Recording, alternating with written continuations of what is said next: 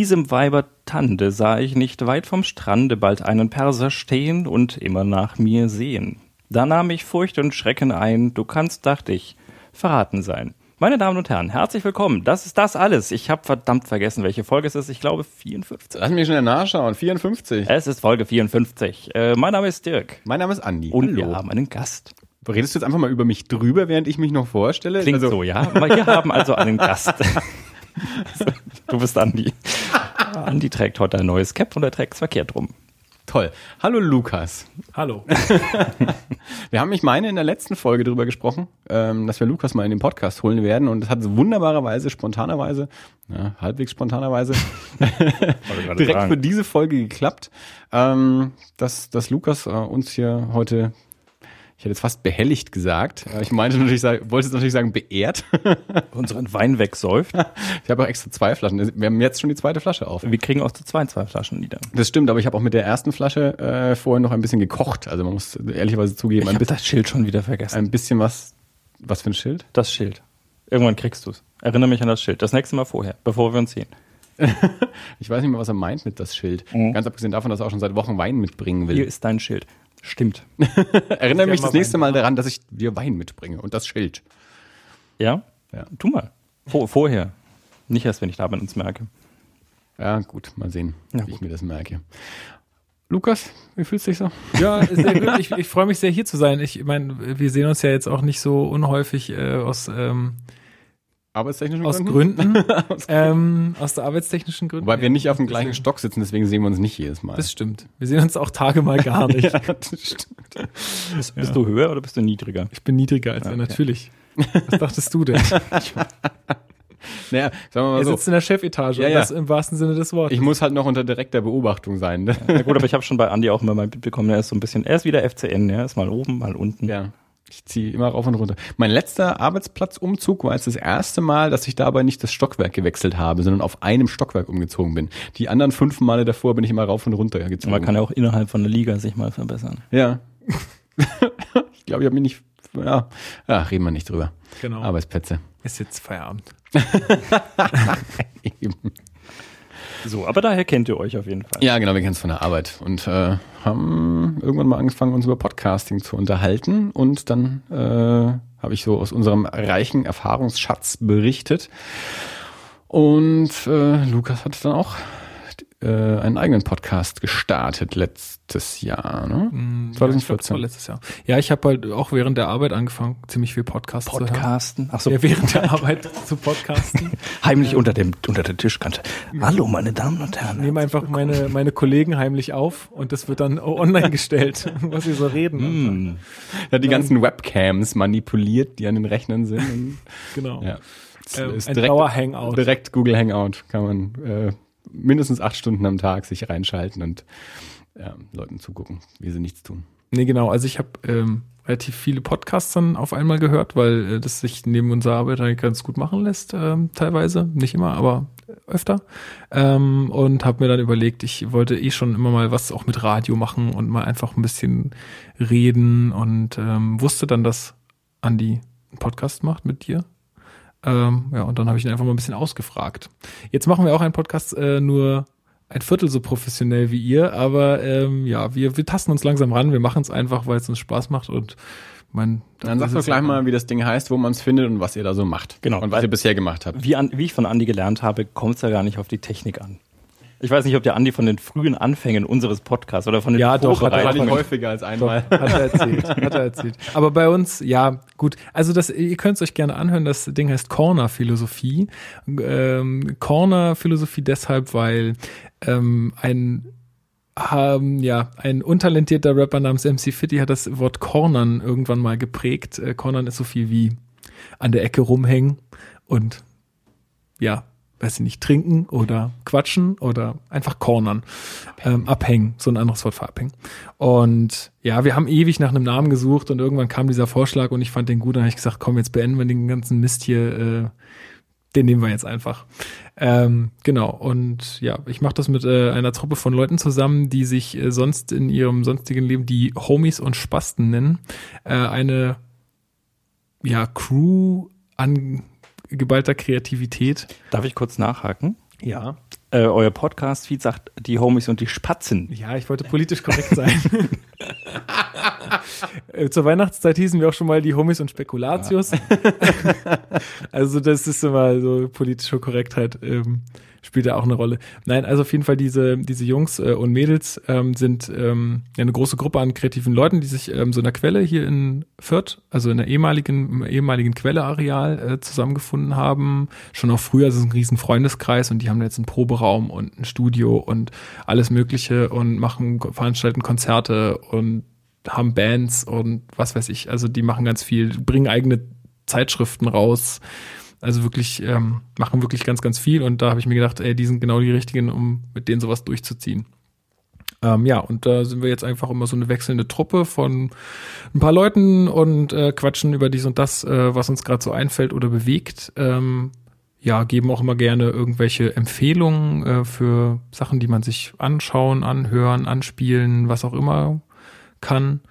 Und ja, das ist so alles, was wir machen. Wir, wir suchen, wir sind gerade noch so ein bisschen auf der Suche nach unserem wirklichen Konzept oder was heißt, ja, es, es wird immer mehr und irgendwann ergibt sich mal eine Struktur, die man dann irgendwann auch beibehalten kann. Technik wird auch wahrscheinlich immer besser, aber so habt ihr ja auch mal angefangen. Absolut. Deswegen. Ihr erscheint einmal im Monat. Richtig, genau. Oh. Immer am ersten Donner, nee, ersten, ersten Dienstag im Monat. Äh, Was gucke ich mir gerade an, Dirk? Das ist der Versuch, dir dein WLAN-Passwort zu entlocken. Aha, okay. Dann unterhalt du dich mal mit dem Lukas. Ja. Genau, also erster Dienstag im Monat. Wir haben jetzt gedacht, wir machen es jetzt erstmal einmonatlich, mehr geht immer. Äh, und wir gucken mal, wie, wenn wir mehr äh, Output haben, dann machen wir es. Machen wir mehr. mehr. Darf ich fragen, wie ihr dazu, also wie kommt ihr auf den ersten Dienstag? Ist das einfach nur so durch das Das ist Treffen äh, oder? Nein, ich, ich dachte mir Sonntag, also ich kann, ich habe einfach meine meine Podcast Gewohnheiten so ein bisschen ähm, zur Rate gezogen. Sonntag finde ich immer ist ein also ich höre meistens gerne die Podcasts immer gleich, wenn sie rauskommen. Ähm, sonntags kommen mal gefühlt die meisten Podcasts raus irgendwie von meiner von meinem äh, Podcatcher. Ähm, dementsprechend bin ich am Montag die ganze Zeit im Büro am Hören, am Hören, am Hören, wenn es die Arbeit zulässt. Ähm, und ja, dann ist irgendwie Dienstag ähm, meistens Ende und dann denke ich mir, jetzt wäre halt was Neues schön. Und deswegen habe ich gedacht, na, dann machen wir halt Dienstag. Bei mir kommen die meisten montags raus. Zumindest die wichtigen drei so. Ja, ich habe ja auch keine Wissenschaft draus gemacht. Ja, ja. Ich habe mich einfach äh, auf irgendwas festlegen müssen und ähm, hab Ihr das dann einfach so gesagt. fünf oder sechs Folgen oder so raus.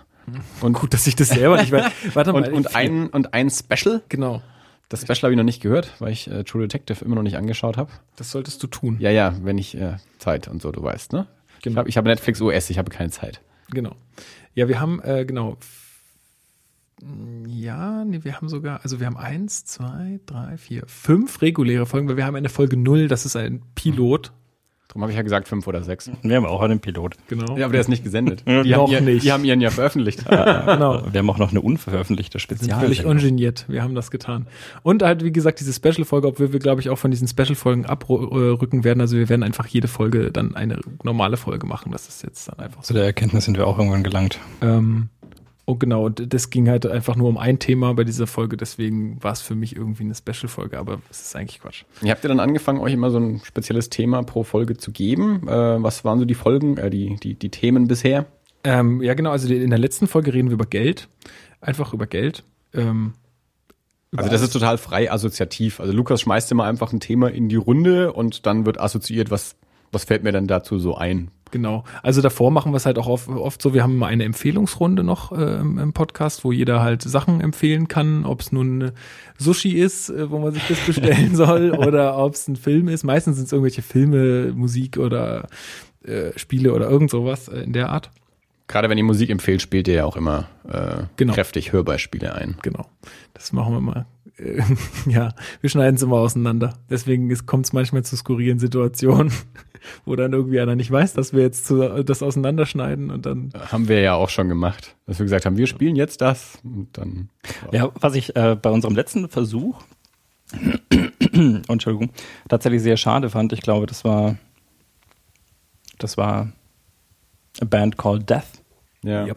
Ähm, und die, da, da haben wir gesagt, wir hören ja jetzt mal rein. Und dann haben wir beide kurz die Klappe gehalten und haben einfach danach gesagt, und das war ja super. Genauso machen wir das auch. und das wirklich Schlimme war, ich habe das, ich habe danach ähm, habe ich, äh, hab ich mir das mal angehört Und fandst es und blöd? habe mir prompt das Album gekauft, weil ich es total geil fand. Ach so.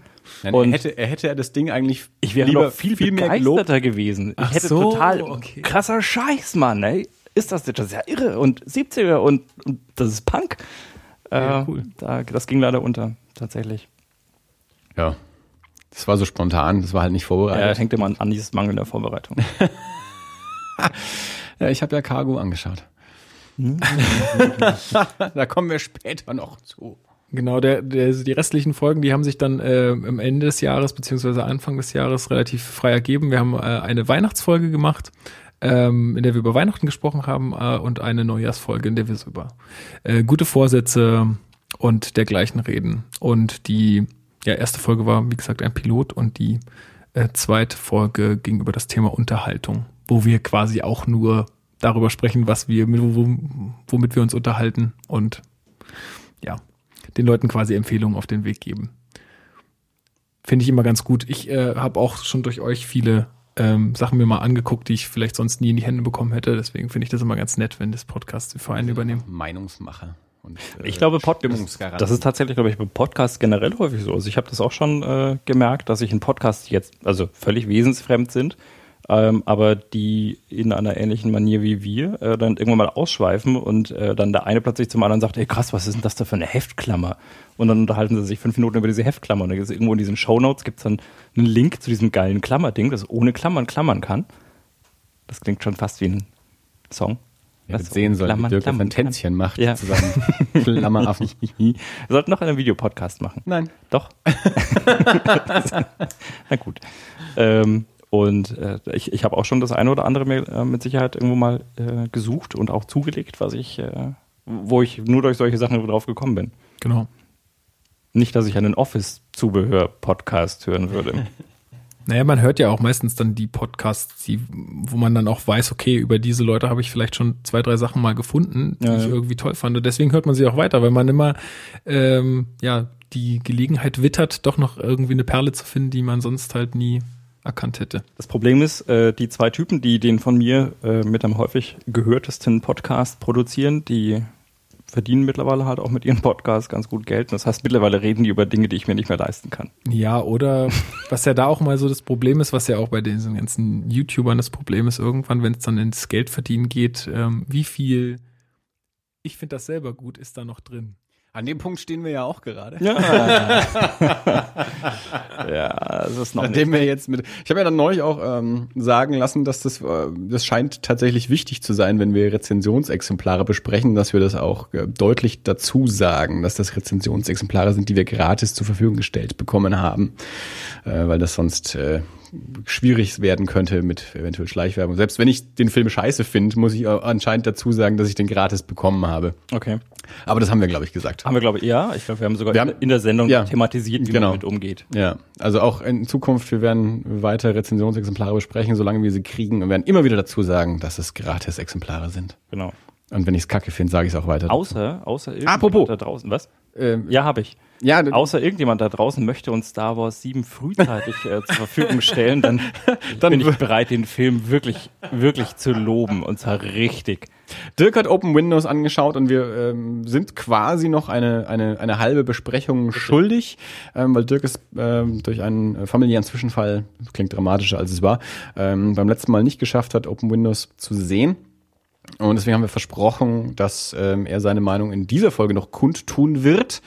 Ähm, wie gesagt, ein Rezensionsexemplar, das uns gratis zur Verfügung gestellt wurde. Ähm, meine Meinung äh, war in Folge 53 zu hören. Dirk, du hast den Film jetzt gesehen? Ja.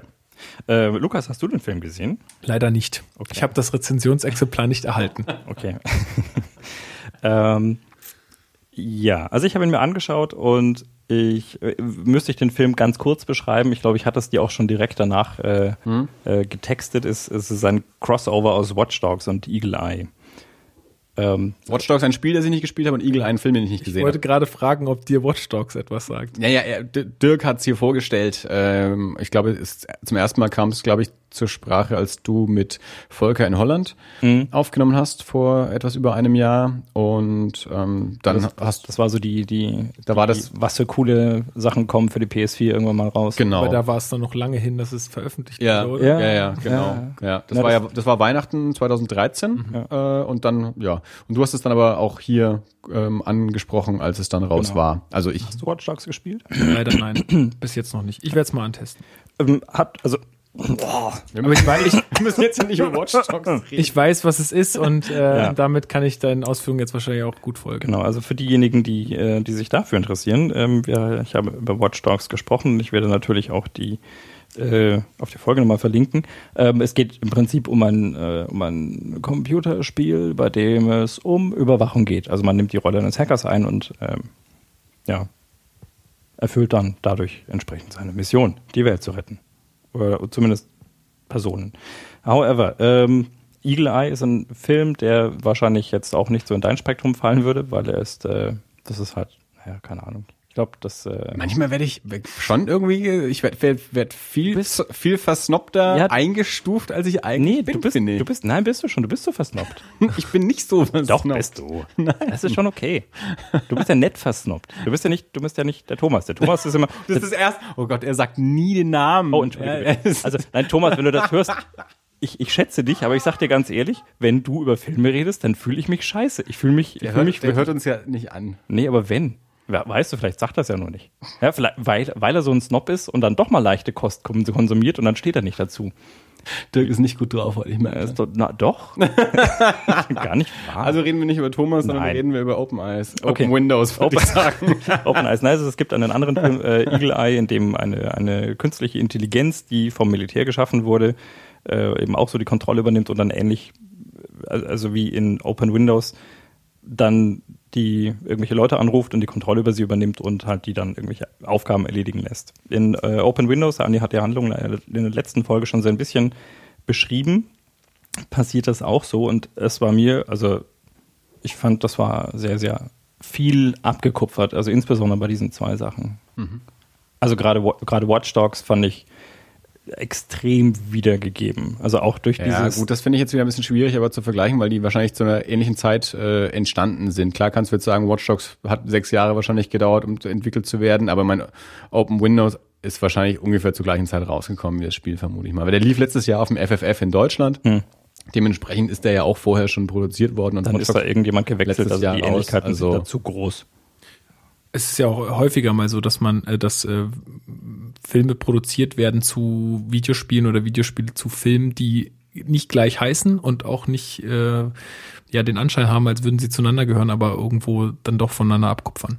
Ja, aber ich glaube, da wäre aufgrund der Größe, die Watch Dogs hat, hätte und aufgrund der, also jetzt eher in geringeren äh, Größe, die, die ich jetzt Open Windows zurechnen würde, ähm, würde ich es jetzt nicht so als gegeben sehen. Also ich glaube, Watch Dogs ist auf dem Spielemarkt eine ganz andere Welt, als, äh, als es Open Windows auf dem Ja. Filmmarkt ist. Okay. Sonst wäre er ja ins Kino gekommen. Hm.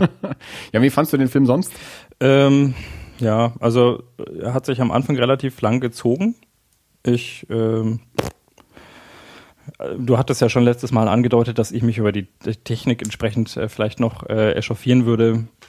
Ich, ich habe eine gewisse Zeit lang versucht, es äh, von einem realistischen Standpunkt aus zu betrachten und habe das dann relativ schnell aufgegeben, weil ich dachte, dann macht mir der Film keinen Spaß mehr. Ja. Und dann habe ich mich halt darauf eingelassen, dass das alles geht, was die da so machen und dass das äh, plausibel ist. Und naja, so in ihrer Welt bleibend hat das dann schon auch so funktioniert.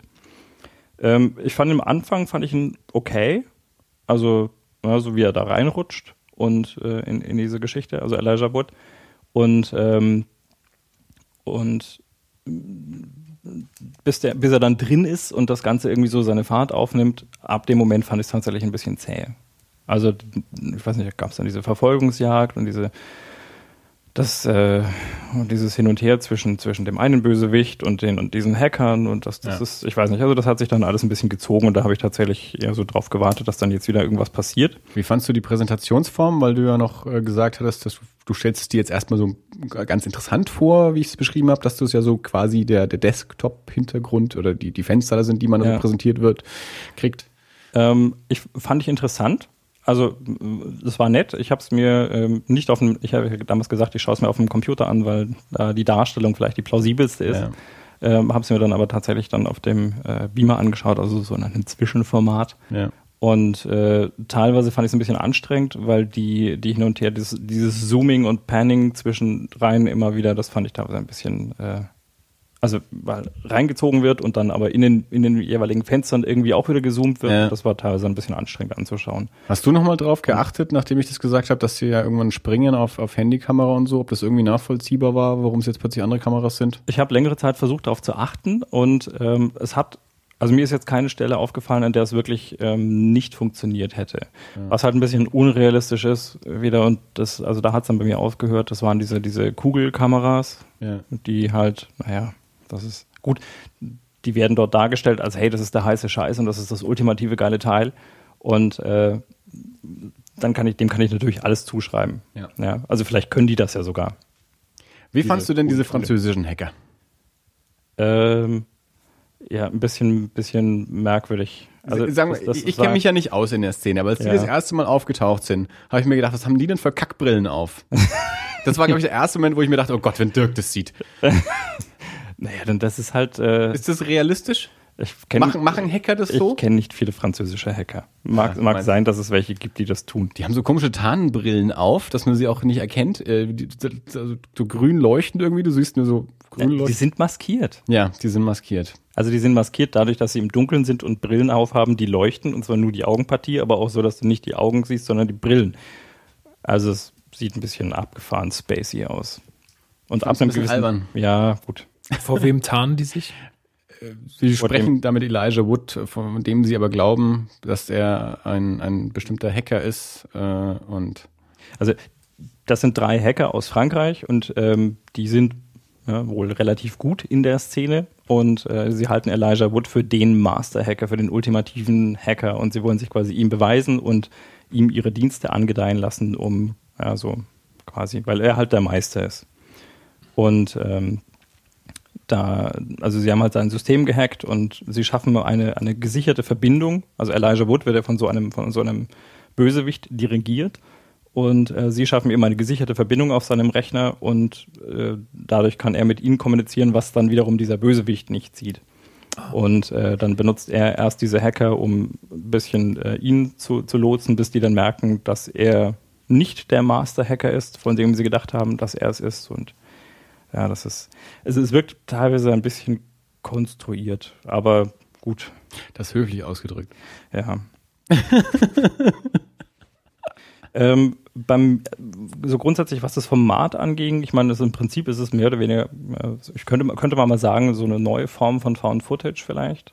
Ja. Ähm, wobei das aber tatsächlich auch nicht grundsätzlich aufgefallen ist. Also die Freundin hat sich den mit mir angeschaut und äh, sie hat zum Beispiel gesagt, also sie fand es ein bisschen, also es hat sie aus dem, äh, aus dem Konzept geworfen, weil äh, er dann im Auto gefilmt wurde und ich dann gesagt habe, ich glaube, das ist die Webcam des neben ihm stehenden Computers. Und dann Ja. hat sie gesagt, aber der wurde doch von Augenhöhe aufgefilmt.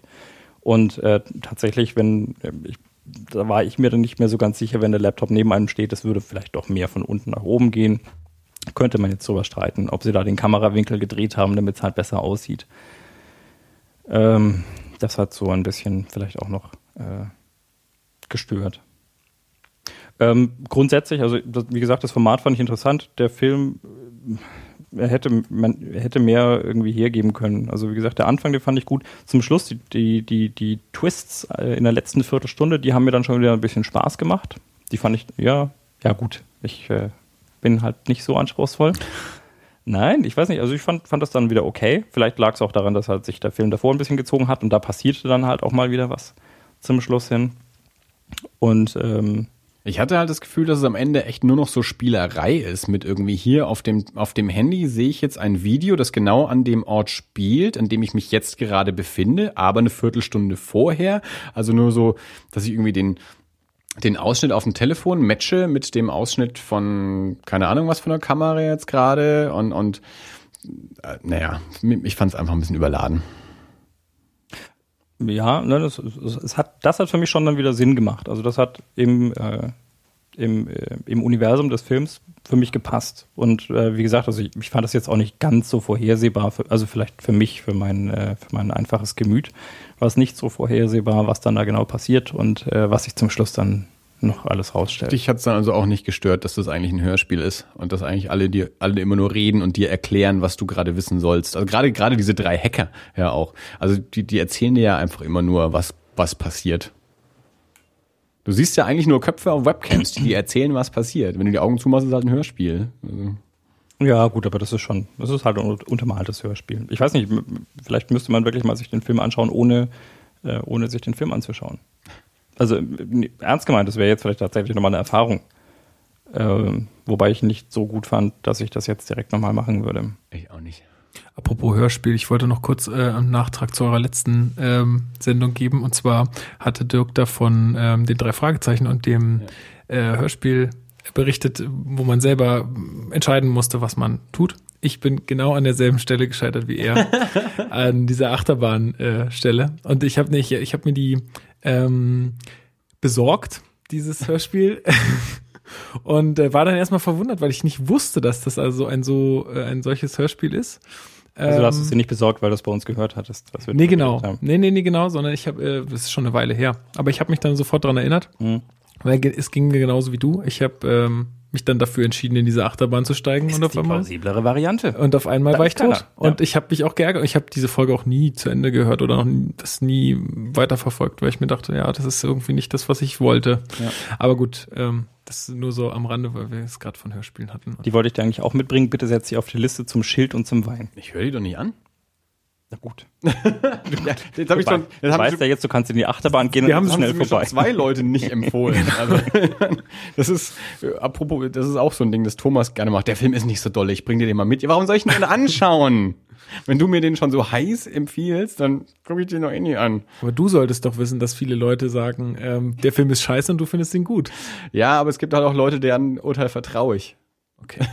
Also um, äh, um diesen Exkurs wieder zurückzuführen, ähm, die Freundin war jetzt auch nicht so begeistert. Die hat sich ein bisschen an Phone Booth erinnert gefühlt. Mhm. Also halt einfach aufgrund dieses, äh, ich habe jemanden, der mir sagt, was ich tun soll und wenn ich das nicht tue, dann ja. drohen äh, schreckliche Konsequenzen. Ähm, mein, mein Fazit dazu wäre tatsächlich, man, man kann ihn sich schon anschauen, äh, weil wie gesagt, das Format ist eines, das ich glaube, also das ist für mich eine verträgliche oder eine in, in, etwas interessantere Form von Found Footage und er bricht jetzt auch nicht ganz so sehr, wie das manche anderen tun. Und ähm, ja, ist jetzt nicht ganz so schlecht. ähm, nein, also ich habe mich schon. Versucht immer milde aus. Na, ja, ich habe mich schon deutlich mehr geärgert über Filme.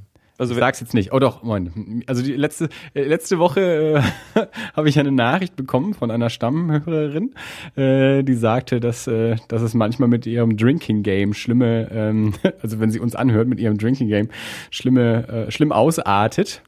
Äh, wenn wir einen bestimmten Namen sagen, muss immer ein kurzer Seitdem hat, ich, ich glaube, es war etwas scherzhaft. Ich hoffe, es war etwas scherzhaft, dass sie gesagt hat, sie hört uns nicht mehr vormittags um 10, weil sie sonst immer so viele Schnäpse in sich reinhauen so muss. So viel über Haneke ich gar nicht. Haneke, Haneke, Haneke. ich möchte sagen, ich habe den Namen nicht Nein. gesagt. Ja? Also. Ähm, diese Macht jetzt in meinen Händen. Nein. Ähm, also ich, äh, ja, ich, ich sage das auch bewusst nicht, äh, weil es ein kostenloses Rezensionsexemplar ist, das uns zugestellt wurde, sondern weil ich äh, weil es meine Meinung ist. Nein, es ist ja wunderbar. Also es ist ja, ist ja schön. Ich würde ihn mir kein äh, zweites Mal wahrscheinlich anschauen. Ich fand ihn auch nicht ganz furchtbar, furchtbar, furchtbar. Aber, äh, aber ja, das waren halt so einige Stellen, wo ich mir dachte, oh weh, oh weh. Das ist jetzt aber, naja, da muss man jetzt schon auch viel mitmachen. Da muss man schon dabei bleiben. Ja, so, so ganz so, ganz so ging es mir halt nicht. Aber wie gesagt, das war ein bisschen zäh in der Mitte, aber das ist nicht der erste Film, der ein bisschen Ich hatte gehofft, du regst dich mehr auf. Na, ja. Also über diese Franz Zackenhacker äh, mit, ihren, mit ihren Froschbrillen. Ja gut, äh, aber ganz, ganz ehrlich, also pff, dann kann ich mich auch über ganz andere Filme aufregen. Also ja. ich muss mich halt ein bisschen drauf einlassen und wenn das der ja, Film. Gut. Aber wir wissen auch, dass jeder, gerade so bei, bei einem Thema, das einem selbst sehr nahe ist, die Schwelle manchmal etwas niedrig oder höher ist, je nachdem. Und du bist da ja durchaus auch so. Vielleicht. Gerade wenn es um IT-Kram geht, bist du ja auch immer so, ja, Ja, da, da bist du schon auch mal extra Also, kritisch. Wenn ich jetzt mal sage, welche, welche realistischen Hackerfilme es gibt, ja, und ob ich jetzt dann, ob ich jetzt, schauen wir uns, also ich meine, in der Matrix zum Beispiel, ja, da Du haben hast sie- dich haben damals aufgeregt, dass bei, bei der Todeskeim Beinbruch dieser, dieser äh, Bestattungsunternehmer vollkommen unrealistisch ist. So würde sich kein Bestattungsunternehmer verhalten. ja, wo ich dann gesagt habe, aber Big Bang 3 und ich so, ja, das ist total nachvollziehbar. Solche Menschen kenne ich. so, wie viele Bestattungsunternehmer kennst du denn? Naja, naja, schon. Naja, gut. ja, ist okay. So. Also Open mein- Windows, mein ähm, Dirk fand Open ihn Windows. okay. Kann man mal gucken, Ja. wenn, man, wenn er einem in die Finger fällt oder er gratis auf Amazon Prime ist. So klingt es auch für mich. Ja, das ist, glaube ich, ganz gut beschrieben. Alles klar, dann ist das auch abgehakt. So. Der Lukas hat uns ganz viel zu berichten. Echt? Ja. Ja, ich wurde ja eingeladen, um äh, Ach so. äh, ja, also auch deswegen, äh, um ich war nämlich ähm, am vorletzten Wochenende, ist es jetzt mittlerweile, ja, äh, auf der Spielwarenmesse in Nürnberg hier. Oha. Ähm, ja, ich hatte da das Glück, ähm, über unsere Connections ähm, von einigen Shops ähm, da an äh, Karten zu, äh, zu kommen. Ich wollte gerade fragen, das ist ja schon mal das erste Problem. Wie kommt man da rein? Genau, das ist nämlich nur eine Fachbesuchermesse für alle, die es nicht wissen. Ähm, Was sagt das jetzt über uns aus, dass Lukas auf der Spielwarenmesse ist und Andi auf der Waffenmesse? ähm, das sagt aus, dass Lukas einen ein, ein Modellbaushop betreut und ich einen Freund habe, der in der Waffenbranche arbeitet. ich war ja in meinem Leben auch schon mehrfach auf der Spielwarenmesse. Also man, wenn man jemanden kennt, der in der Branche arbeitet, dann kann man da auch schon mal hin. Oder, also oder jemanden kennt, der Presseausweise hat oder so. Ich bin der einzige Uncoole hier. Genau. Ja, also nein, ich meine, ich meinte jetzt nicht genau zu deinem, äh, zu deiner Aussage gerade. Der Beef kam ab, danke. Entschuldige bitte. ähm, ja, auf jeden Fall ähm, haben wir oder betreut unsere Firma einen, Sch- einen Spielwarenshop und einen Modellbaushop und für diesen Modellbaushop arbeite ich ähm, und ähm, wollte mich da mit den oder habe mich dort mit den ähm, Verantwortlichen getroffen, um einfach sich auszutauschen, die Neuheiten mal anzugucken, was wird so in der nächsten Zeit an Modellbaufliegern in der Luft rumfliegen. Äh, da gibt's ein paar große Hersteller, die haben wir uns dann mal zusammen angeguckt und ein bisschen gesprochen. Ähm, ja, und dann konnte ich mich halt auch noch die ganze restliche Zeit ähm, dort umschauen und da trifft es sich ganz gut, dass ich ein ähm, relativ großer Brettspiele-Fan bin und auch auf der Spielwarenmesse relativ viele Brettspielverlage ähm, ausstellen. Und ich habe gehört, es gibt ein Mysterium unter den äh, ganzen Brettspielfans, dass äh, die Spielwarenmesse in Nürnberg und da kann man ja nicht hin und da müssen wir mal hin und auch wenn ich da mal hin könnte, ich kann allen sagen, so toll ist es dann auch wieder nicht. also es ist schon, es ist schon, es ist schon interessant. Ähm, man kann sehr wenig ausprobieren. Es gibt ja eine ähm, Brettspielmesse in Essen, Die Spiel. genau die Spiel äh, und auch noch eine. weltgrößte Spielmesse. Ich glaube, ja doch äh, genau. Also in Nürnberg ist die größte Spielwarenmesse Genau. der Welt und ähm, Das Spiel ist die weltgrößte Brettspielmesse. Genau. Richtig. Und ähm, dann gibt's noch was in Stuttgart. Äh, wie genau die heißt, weiß ich aber nicht. Ich war auch bei beiden noch nicht. Die Spiele ist natürlich auch für uns immer interessant, weil da ja immer die Comic-Action mit angeschlossen ist. Ähm, da weiß nicht genau, wann das ist, hat glaube ich Ende der 90er angefangen. Also ich war 2000 mal dort. Ähm, da ist dann eben auch noch ähm, ein, eine Comic-Messe stattfindend. Ja, also für mich klingt das auch sehr interessant, nur ich habe irgendwie, ich weiß nicht, ich habe noch Angst vor den vielen Menschen dort. Also es ist so, ich möchte, wenn ich dort bin, auch dann an einen Tisch gehen und etwas spielen und möchte mich nicht anstellen. Dann muss halt doch erst an die, äh, zu den Spielertagen in Erlangen gehen. Ja, Die zum Beispiel. Definitiv ein bisschen kleiner. Ich glaube, das, das äh, taugt mir dann mehr und deswegen war es auch ganz gut, dass es äh, eine Fachbesuchermesse ist. Man kann zwar nicht viel ausprobieren in Nürnberg, aber man kann sich sehr viel erklären lassen. Ich hatte das Glück, dass wir auch diesmal als, ähm, also so eine gewisse Zeit als Gruppe unterwegs waren, wo die, die Vertreter auch ähm, relativ bereit sind, dir Sachen zu erklären.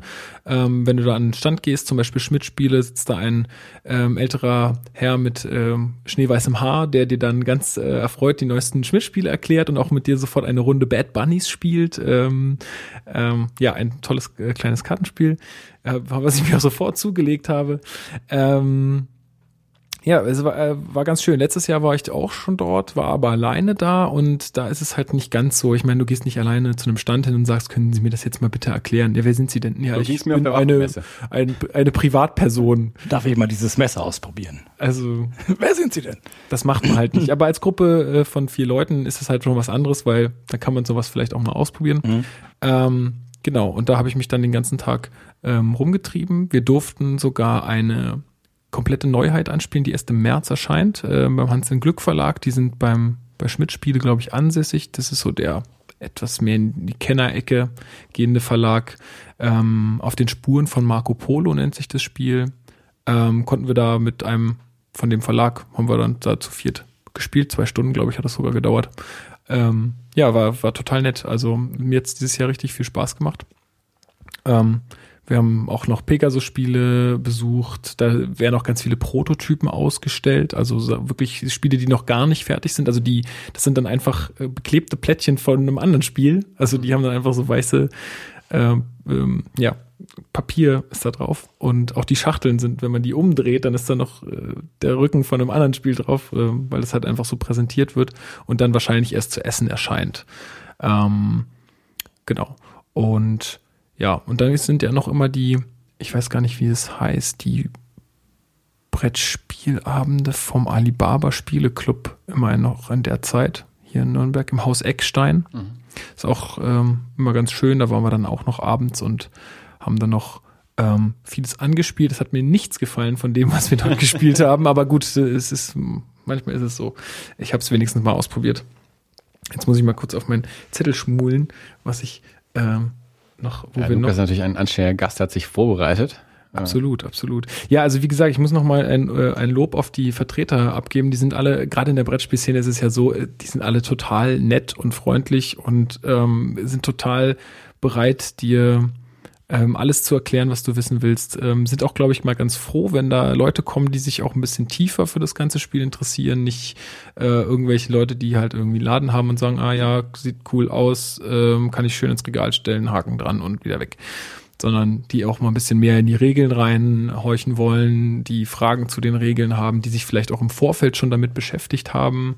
Ähm, genau, was wir nämlich auch noch anspielen durften, ist äh, ein gewisses Spiel namens äh, Looney Quest. Ähm, beim Asmodee Spieleverlag ist ein ganz witziges äh, Konzept und zwar ist es ein Jump and Run als Brettspiel. Und zwar ähm, gibt, also wie soll ich das jetzt am besten erklären? Ähm, in der Schachtel liegt ein äh, ein Level, also auf dem, es ist halt auf, auf ein viereckiges Tableau aufgedruckt mit, ähm, ja, mit, mit so Plattformen und mit Gegnern und mit nur Münzen und so weiter. Und jeder hat vor sich eine Klarsichtfolie liegen und einen Folienstift und muss dann quasi durch dieses Level eine Linie zeichnen, aber ohne diese Klarsichtfolie auf das Tableau zu legen. Das heißt, man muss halt abschätzen können, wo muss ich jetzt die Linie langziehen, damit ich nicht an die Gegner stoße oder an die, ähm, an die Plattform, weil da gibt's dann Punktabzug. Und man kriegt immer Punkte, wenn man es entweder schafft, ohne da anzustoßen, durch das Level zu kommen oder halt diese Münzen einsammeln und dann gibt's dann auch Endgegner und so weiter und so fort. Durften wir auch gleich ausprobieren. War total witzig, werde ich mir auf jeden Fall zulegen. Das ist einfach, äh, glaube ich, eine ganz schöne Sache, auch für Leute, die sonst nie spielen, weil das kapiert jeder und Das Folienputzen ist bestimmt lästig. die sind spülmaschinenfest, haben wir nachgefragt. haben wir nachgefragt. Ja, weil die waren auch schon sehr mitgenommen, diese, diese Folien, die da auslagen. Deswegen haben wir gefragt, ja, wie sieht's denn aus? Äh, sehen die bei mir nach dem dritten Spiel auch so aus oder kann ich die in die Wenn du Spülmaschine noch die tun? Spuren der letzten 18 Partien irgendwie drauf hast. Genau. Naja, das, äh, das ist dann total, ähm, total blöd. Ja, wir waren, ähm, wo waren wir noch? Wir waren noch bei Pegasus-Spiele. Da, ähm, Pegasus-Spiele ist im letzten Jahr sehr, sehr groß geworden, äh, hatte ich den Eindruck. Ähm, also die haben sehr viel rausgebracht, sich haben sich sehr ja, sehr weiterentwickelt in den letzten Jahren ähm, und haben deswegen auch einen relativ großen Stand gehabt auf der Messe. Etwas versteckt, muss ich dazu sagen, zwischen Halle 10 und 11. Irgendwie so ein Zwischenraum war das. Ich kann es nicht genau sagen, wo genau das jetzt verlagert war. Ähm, ich habe mich auch gewundert, weil ich erst dachte, wo ist denn Pegasus, wo ist denn Pegasus? Und irgendwann haben wir dann ähm, diesen Stand gefunden. Mm, Und die haben ja ähm, im letzten Jahr das Spiel des Jahres ähm, auf äh, verlegt, ähm, Camel Up nennt sich das. Ähm, und dazu haben wir uns auch die Erweiterung angeschaut. Die war auch dort als Prototyp ausgestellt, ähm, wird aber wahrscheinlich auch erst irgendwann erscheinen. Also ähm, viele Sachen, die da ausgestellt waren, werden auch erst in den nächsten Monaten irgendwann kommen. Und ein besonders schönes Spiel haben wir noch gespielt, ein Kinderspiel, ähm, Crazy Coconuts, glaube ich, heißt es. Ähm, Nichts mit Kokos ist gut. Nichts mit Kokos ist gut. Ja, Kokos ist der Teufel. Warum ist Kokos der Teufel? Ja, Kokos ist halt ekelhaft. Aber. Kokosmilch ist doch total lecker. Ja, nee, nur zum Curry verkocht, dass es nicht mehr Ja. nach Kokos schmeckt. So. Aber sobald was nach Kokos schmeckt oder auch noch flockt, Na, vielleicht ist das Spiel ja dann was für dich, weil man schmeißt mit diesen Kokosnüssen nur rum. ja, dann wäre ich Man wieder hat, dabei. man hat kleine Affen vor sich stehen, die einen wie so ein Katapult mit ihren Händen haben und da tut man die Kokosnüsse rauf und muss diese Kokosnüsse Okay, versuchen in. Becher zu schnipsen. Also es ist eigentlich das prädestinierte Trinkspiel.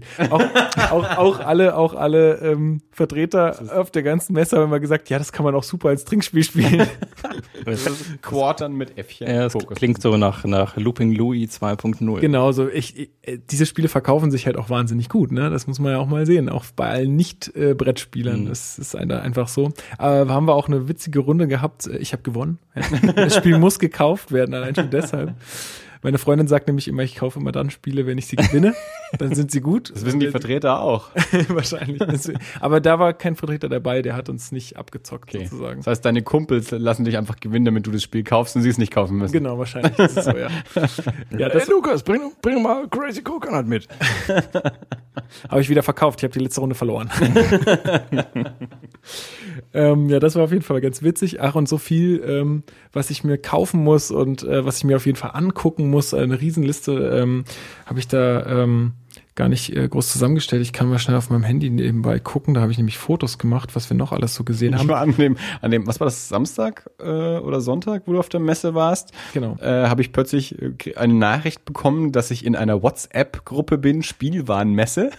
Und der Lukas hat diverse, also ich kannte da sonst niemanden in dieser Gruppe und Lukas hat nur ein Bild von irgendwelchen Brettspielen nach dem anderen da irgendwie rausgeschmissen. Genau, ich habe einfach einmal mitge... Letztes Jahr war ich ja allein da und dann habe ich mir gedacht, um halt irgendwie Leute teilhaben zu lassen, äh, mache ich einfach mal Fotos und schicke die einfach in diese WhatsApp-Gruppe und wenn ich will, der kann ja austreten, mein Gott.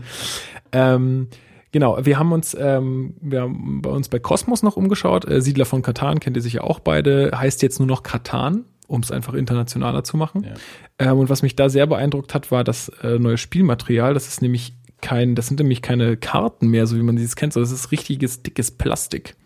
Also das ist wirklich, äh, ich habe extra nochmal die Vertreterin oder die, die Dame dort am Stand gefragt, ist das wirklich das Spielmaterial? Ich dachte, das ist vielleicht, weil es jetzt ausgestellt ist so. Nee, nee, das ist das Spielmaterial. Also da haben Das sie, Originalspiel nie gespielt. Ich habe nur das Kartenspiel und die Raumfahrer gespielt. ja, da gibt's ja tausend Ableger, Star Trek und was weiß ich nicht alles. Also da ist ja, ich glaube, der, der gute Herr, der das ähm, erfunden hat, Also nicht Äh, Rainer Knizia. nee, das war Klaus Teuber. Na gut. Ähm, der ähm, ist, glaube ich, ja, relativ gut betucht mittlerweile mit Das ist, ja auch, das ist ja auch wirklich international verkauft. Also Deutschland ist ja wirklich in der Welt ähm, in der Szene dafür bekannt und angesehen, dass wir so ein Brettspielland sind. Also mir ist das irgendwann aufgefallen, eben auch in amerikanischen Podcasts, in, in verschiedenen, also zum einen bei Hiddy's Energy, aber auch schon vorher mal, ich glaube bei Fanboy Radio, auch so ein Comic-Podcast. Das war so der, das war so mein Einstiegspodcast eigentlich vor Jahren, ähm, die dann irgendwann Brettspiele für sich entdeckt haben und dann immer wieder darauf gekommen sind, erst, also Siedler taucht immer auf, äh, als, als so das große Spiel und dass eben Deutschland so ein Brettspielmarkt ist und äh, gerade die hier diese Energy-Jungs sich dann auch wirklich irgendwann mal über, über Essen unterhalten haben. Also nicht, dass die da gewesen wären oder irgendwas wussten. Die wussten nur, in Essen ist die größte Brettspielmesse der Welt und haben dann gemeint, das ist, glaube ich, in der Schweiz oder so. und da habe ich ihnen geschrieben, ja, Jungs, guter, guter Tipp, aber es ist in Deutschland ist bei, ja, und da, und da ist auch noch eine Comic. Äh, Action mit angeschlossen. Und, Ja, also es ist, ähm, äh, es gibt sogar einen Begriff ähm, im Brettspiel Kosmos, der nennt sich äh, Eurogame. Und äh, Eurogames sind äh, quasi äh, Spiele aus dem europäischen Raum, weil sie weniger äh, Glückselemente haben. Gut, das ist jetzt bei Siedler von Katan wahrscheinlich jetzt nicht so der Fall, weil da muss man ja auch würfeln, um seine Ressourcen dann zu generieren. Das ist ja schon wieder ein Glücksmoment, der bei vielen Gamern jetzt hier in, in, ähm, in Europa relativ verpönt ist. Ähm, und deswegen gibt es diesen Begriff Eurogames und das sind meistens Spiele mit sehr wenig Glückselement. Das ist also verpönt, schau an. Naja, was heißt verpönt? Es gibt auch äh, Spieler, die mögen das, ja, die brauchen dieses Glückselement, weil sie sonst vielleicht nicht gewinnen würden oder was auch immer. Aber ähm, ja, daher kommt dieser Begriff, also den haben auch die Amis da Kann ich geprägt. aber schon echt nachvollziehen. Also wir, ähm, die, die Freundin und ich, wir gucken auch immer mal wieder so nach, nach einem schönen Brettspiel. Und ähm, aufgrund des äh, nicht so großen Platzvermögens, also wenn, wenn man bei meiner Schwester und ihrem Freund mal irgendwie in die Wohnung geht, die haben ein eigenes Zimmer für Brettspiele. Und ähm, das hätte ich auch gern. Ja, das ist auch total krass. Also die wohnen in Holland und ähm, ich war jetzt mal kurz mit denen in Utrecht und wir waren auf einem Quadratkilometer in, ich glaube, fünf Brettspiel-Shops, die nichts anderes verkaufen als Brettspiele. Und äh, wenn du dort reinkommst, dann wirst du auch gleich lieb gehabt. Ja? Also wie du, schon, wie du schon. Ja. Nee, es ist, es ist wirklich schon, es ist genau wie du sagst. Ja? Ich bin dort reingegangen und ähm, irgendwie, ja, Volker und Judas sind irgendwie gleich nach hinten durch. Und ich stand da und habe mir einfach tatsächlich die Deko angeschaut, was total nett war, weil die irgendwie, die haben dem so also halt einen Laden und dann haben die Kommoden genommen und haben die irgendwie schräg an die Wand geschraubt überall und das war also es war total Harry Potter-esk, ja, mit mit so mit so einer Bibliotheksleiter auch, die man hin und her schiebt, damit man hochklettern kann und irgendwas runterholen kann von irgendwelchen Regalen, die so irgendwie an die Wand gepinnt waren. Und es war total schön. Und ich gucke mir das einfach nur so an und er sagt, ja, hallo, kann ich dir helfen? Und äh, quatscht mich dann voll. Und das war total nett. Da hat mir dann alles Mögliche erzählt und, äh, und das war echt äh, schön. Ja, die Leute sind einfach sehr, ich weiß nicht, sehr, sehr, sehr herzlich. Also ich habe es jetzt auch nur so erlebt, äh, gibt wahrscheinlich auch Brettspiele, die sind total Arschlöcher, aber ähm, ich fand es jetzt auch immer so. Ich hatte, hatte einfach so die, den Eindruck, die Leute, die Spieler sind, sind einfach irgendwie ja. nette Leute. Aber was ich sagen wollte ist, ähm, also wir, wir gucken uns schon auch immer mal wieder Brettspiele an, aber also für mich ist Glücksspiel, also wenn, wenn so ein großes Glückselement drin ist, dann ist das tatsächlich für mich gar nicht so interessant, ja, weil ich dann weiß, ich habe da vielleicht einen Abend lang Spaß dran, ähm, aber das geht relativ schnell weg. Mhm. Und äh, also wenn ich, wenn ich tatsächlich nicht durch mein eigenes Geschick oder durch, durch, durch, äh, durch Denken äh, da irgendeinen Vorteil erzielen kann, sondern im Endeffekt wirklich alles von einem Würfel abhängt, dann, dann weiß ich, dann werde ich das wahrscheinlich jetzt nicht so oft rausziehen. Und dann ist mir der wenige Platz einfach ein bisschen verschwendet. Ich glaube, ich mag so eine Mischung ganz gerne. Weil wenn, wenn, also so, so Schach zum Beispiel ist mir dann zu hart. ja. ja. Also, ne, also wenn es dann nur noch ums Eigendenken geht und 80 Züge vorausplanen und bis nächste Woche sich überlegt haben, äh, was ich jetzt für einen Zug mache. Äh, aber klar, wenn es nur noch Glück ist, ist auch langweilig. Ist, also ist klar. Aber wir haben jetzt, ich habe neulich mal wieder mit mit ähm, mit der Nichte und und Verwandtschaft an Weihnachten war es wahrscheinlich ähm, das verrückte Labyrinth gespielt. Das finde ich immer noch richtig richtig großartig. Und klar, ich meine, da kannst du auch also irgendwie überlegst du dir schon was dabei, aber nach dir kommen noch drei Leute, die irgendwas schieben und ziehen und sowas. Also besonders vorausplanen kann man da dann nicht. Also da hat es auch wieder was mit Zufall und Glück zu tun. Also so eine, so eine Mischung irgendwie. Es kommt auch sehr auf den Spielertypen an. Es gibt verschiedene Spielertypen, ne? genauso wie jeder verschiedene Filme mag, mag auch, äh, mögen auch andere Leute verschiedene Spiele. Und ich denke, gerade Leute, die nicht so wahnsinnig viel spielen, sind dann doch immer sehr dankbar, wenn man ihnen Entscheidungen abnimmt. Und das ist nun mal ein Würfel, der nimmt dir eine Entscheidung ab. Mhm. Ne? Ähm, und ähm, gerade jetzt, weil du sagtest, ähm, es gibt auch Glücksspiele, die halten dich sehr bei der Stange. Also zum Beispiel das angesprochene Camel Up von Pegasus Spiele, Spiel des Jahres 2014. Ähm, ist ein wahnsinniges. Wie, wie das Kamel? Genau, genau, wie das Kamel. Mit C, genau. Viele haben es auch immer Camel Cup irgendwie. Also weil die Schachtel ist so illustriert, dass man auch Camel Cup lesen könnte. Würde auch passen. Also ich erkläre mal kurz, worum es geht. Und zwar ähm, ist es ein Kamelrennen und diese Kamele laufen im Kreis. Ähm, und wir als Spieler sind äh, Wetter. Also wir, wir, wetten auf diese Kamele. Wer gewinnt die Etappe? Wir sind Wettende. Wir sind Wettende, Wetter, Wetti. Ich, ich, war, ich war kurz, habe ich echt gedacht, wir machen Sturm. Nein. Dann kommt dann ein Sandsturm nein, nein. Wir, wir, sind natürlich ähm, diejenigen, die auf die Kamele setzen. So habe ich es ganz gut umschrieben, glaube ich. Wettanten. Äh, die Wetternden und teilweise auch die Wetternden, auf jeden Fall. Ähm, Genau, die halt auf den Etappensieg setzen oder auf äh, wer gewinnt äh, das Rennen, wer verliert das Rennen, ähm, ja und so weiter. Und äh, am Ende wer das meiste Geld halt gewinnt halt. Der Clou an dem Ganzen ist, ähm, dass diese Kamele sich aufeinander stapeln können und dann die anderen Kamele, die auf dem einen Kamel sitzen, dann auch, also dass das ganz untere Kamel die anderen dann weiterträgt. Dadurch entstehen ganz komische Konstellationen, mhm. wo man nie weiß, was wird jetzt noch passieren. Also es ist äh, wirklich was ich da schon für Runden hatte, es ist einfach der absolute Wahnsinn. Zu Recht, wirklich zu Recht Spiel des Jahres 2014. Jeder, der, sagen wir mal, nicht so wahnsinnig viel spielt, aber unbedingt einen absolut lustigen Abend haben will, sollte sich das zulegen. Mit der Erweiterung sogar bis zu zehn Spielern. Also man kann dann zu zehnt am Tisch sitzen und da wetten, wenn man möchte. Es ist wirklich sehr lustig. Ähm, was du sagtest, das hält einen doch bei der Stange. Also das macht einfach Spaß. Auch wenn's, Ja. man muss sich einfach bewusst sein, dass man nicht alles kontrollieren kann. Und man muss auch mal zocken. Das ist halt Ja. einfach so. Ist jetzt auch gar nicht so. Also ich mag, ähm, ich glaube tatsächlich, dass äh, mein, mein äh, All-Time äh, ist Go und das ist das ist mit schwarzen und weißen Steinen. Chinesisches Schach, Ah ja, sagt gut. man Ja, häufig. ja. Mhm. Ähm, also das ist jetzt halt so das, was sich bei mir wirklich durch die Jahre durchgezogen hat. Ähm, möglicherweise auch äh, biografisch bedingt.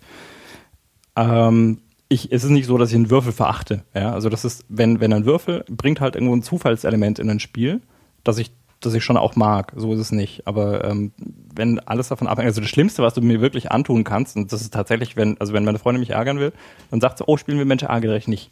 Ja, und ich sage, nee, tun wir nicht, weil ich ärgere mich. Ja, ich weiß es jetzt schon. Ich, ich es- mich jetzt schon. das, alle, allein der Gedanke an Mensch ärgere dich macht mich total kirre, weil ich genau weiß, was passiert und ich verdammt nochmal, ich ärgere mich, ja, weil ich super, ja, toll, was soll ich denn machen? Ich würfel halt. Uh, hast du, hast du super gemacht jetzt. Dazu, dazu eine ganz, ku- äh, ganz kurze, äh, Oh, Haneke. dazu eine, Er hat es bestimmt erfunden. Ja. Oder, oh, da steht total drauf. Entschuldigung. dazu eine ganz kurze ähm, Frage an euch beide. Und zwar hat uns nämlich der äh, Mann von Schmidt Spiele am Schmidt äh, Spielestand, von denen ja Mensch ärgerlich nicht verlegt wurde, gefragt, wie oft darf man denn würfeln oder wie viel, äh, ja, wie oft darf man würfeln, wenn man im Häuschen steht? Bei den, also wenn noch alle deine Dinger im Häuschen stehen. Ähm, viermal? Wie oft würfelt ihr? Also man muss ja mit, kommt man ja mit der Oh, sechs, das ist schon sechs echt, raus, das ist ne? schon ewig her. Dreimal, viermal, keine Ahnung. Dreimal. einmal. In der Anleitung Alter steht einmal. Echt? Und jeder spielt es mit drei. Na, natürlich. Jeder. Natürlich, weil sonst viel mehr Morde passieren würden in Deutschland. Das sind einfach Hausregeln. Oder zum Beispiel sagen, viele sagen ja auch, es gibt Zug, ähm, Schlagzwang. Also wenn du jemanden weghauen kannst, dann musst du es tun. Stimmt ja, nicht. Sonst fliegst du selber raus. Es steht in der Anleitung explizit, es gibt keinen Schlagzwang. Man darf zum Beispiel auch im Haus, Häuschen überspringen, weiß auch keiner. Oder darf man bei ganz vielen Leuten auch nicht machen. Das sind alles Hausregeln, die einfach mal gemacht wurden, wahrscheinlich, wie Dirk sagt, damit die Leute sich nicht gegenseitig umbringen. ähm, ja, die, die aber Ja, gut, aber falsch sind. es ist aber auch, ähm, ja, da gibt's jetzt dann vielleicht auch wirklich mal definitive Regeln und aber es gibt ja auch so viele Spiele, wo die sich im Laufe der Zeit halt einfach durch Spielende auch verändert haben. Also wir spielen mal mit jemandem Mau Mau, da kannst du dich vorher erstmal mal hinsetzen und die Regeln klären. Also wie viele zieht man bei einer 7, darf man drauflegen, was bedeutet die 8? Ja. jeder macht da was anderes. Äh, und dann gibt's aber auch wieder Spiele, ähm, wie, ich glaube, bei Munchkin da habe ich mit euch, mit, mit Dirk und Chrissy mal gespielt. Da steht ja explizit drin, ah, denkt's euch aus. Also ja, wenn es dafür keine Regel gibt, dann macht euch eine. So. Ja. Also Und wir haben das tatsächlich, wir haben früher. wir haben- Munchkin, ich, ich bin ein großer, ein großer Fan von Munchkin. Ja, was heißt wirklich, ja, bescheißt, wenn es keiner merkt, ist gut. Ich habe das ständig beschissen, das war super. Und äh, gut, wo, wo, wobei natürlich das wirklich Schlimme, das ist dann, ähm, also was ist schlimm? Ich, ich mag es ja teilweise auch, also wenn dann irgendwo in den Regeln einfach steht, wenn irgendwas unklar ist, entscheidet derjenige, dem das Spiel gehört. Ja, das ist ja auch immer mein Part. Ich habe ich hab meistens die äh, Hoheit über das Spiel. Da. Ja. Ich bin aber auch, Einfach im Zweifelsfall das Brett umwerfen. Ja, ich ich habe gewonnen. ich bin da aber auch ganz schlimm. Also ich, ich äh, bin ja auch meistens der, der die Regeln gelesen hat und wenn ich dann überzeugt bin, dass das so stimmt, dann ist das auch erstmal so und dann, ja, meistens werde ich dann noch eines Besseren belehrt. Ich aber war- erstmal bin ich davon völlig überzeugt. Ich, ich, war- ich war jetzt äh, Weihnachten, Silvester wieder an, äh, bei, bei Volker und Julia und wir haben ein Spiel, äh, wie, die, die kaufen sich halt auch einfach mal Spiele, weil sie sie schön finden, weil sie sie Ja. gut, ohne dass sie irgendwas davon gehört haben, einfach weil sie sagen, okay, hey, ja, gefällt mir die Schachtel oder gefällt mir die Story Spieledesign hinten ist drauf. immer was wert. Das Design Auf ist jeden. Fall. Und wir saßen da und wir haben das Spiel gespielt und wir kamen wirklich an eine dieser typischen, ich habe mich wieder so in so einer, ich Was weiß, habt ihr dass gespielt? ich, ähm, oh Gott, was war denn das? Also wir haben ein paar, ging's? ein paar Spiele gespielt. Also eines mit, äh, mit, das ging um eine französische, äh, um die französische U-Bahn, Metro, Mhm. die man da bauen musste. Ich glaube aber, das war nicht das Spiel. Das war ein bisschen komplexer. Das war, oh Gott, da gab es irgendwelche Häuser und, ähm, ach, ich krieg's jetzt gerade nicht mehr zusammen. Monopoly. Nee, nee, nee, nee, nee. Das war das ist irgend so was Mittelalterliches und ähm, und kann muss dann irgendwelche irgendwelche Aufträge und äh, irgendwelche auch wieder irgendwelche Rohmaterialien zusammenstellen und so äh, und so weiter, um, um irgendwelche Missionen zu erfüllen. Und äh, wir kamen an die Situation, an der ich dann irgendwann, wir haben irgendwann gegoogelt. Und wir sind tatsächlich auf ein Forum gestoßen, in dem Leute genau die Thematik diskutiert haben, die wir da gerade besprochen haben. Und wenn man da lange genug runterscrollt, hat tatsächlich irgendwann der Spieleerfinder, und das ist halt tatsächlich der, das ist für mich in dem Fall die Autorität, der hat dann gesagt, nee, das ist so und so. Ja, und äh, dann war die Sache klar, dummerweise zu meinem Nachteil. Man muss es aber erst recherchieren. Ja, Wir, ja. haben, wir, wir haben früher noch zu Schulzeiten, ähm, Aber wir haben davor bestimmt zehn Minuten darüber diskutiert, wie jetzt die Regeln Ja, ja. zu interpretieren sind. Wir haben alle gelesen, wir haben vorgelesen, jeder hat selbst gelesen in den Regeln. Schlechte Regel. Ja, es war einfach Ja. nicht ganz klar. Ja, Wie das schlechte so Redaktion. ist. wir haben immer äh, früher jede Woche ähm, erst Hero Quest gespielt und dann später äh, Star Quest, so diese, diese Fantasy- beziehungsweise Science-Fiction-Brettspiele. Und da war es dann auch, da waren auch so viele also sagen wir so, ich glaube nicht, dass, dass es wirklich Lücken in den Regeln waren, aber es war halt einfach so, wir haben uns dann Sachen überlegt, die einfach durch die Regeln nicht abgedeckt waren. Und es war dann sowas wie, na, ich habe jetzt hier, keine Ahnung, den und den Trank, kann ich dem auch jemanden geben?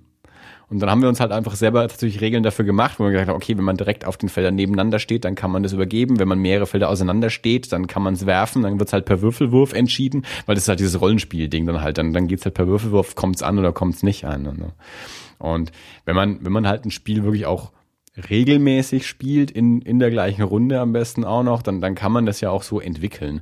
Das ist auch ein bisschen mein Problem. Also mir wird ja nachgesagt, ich würde nicht gerne Brett spielen. Das stimmt überhaupt nicht. Es gibt nur ein paar Menschen, die haben schlechte Erlebnisse mit mir gehabt äh, und, und Brett spielen.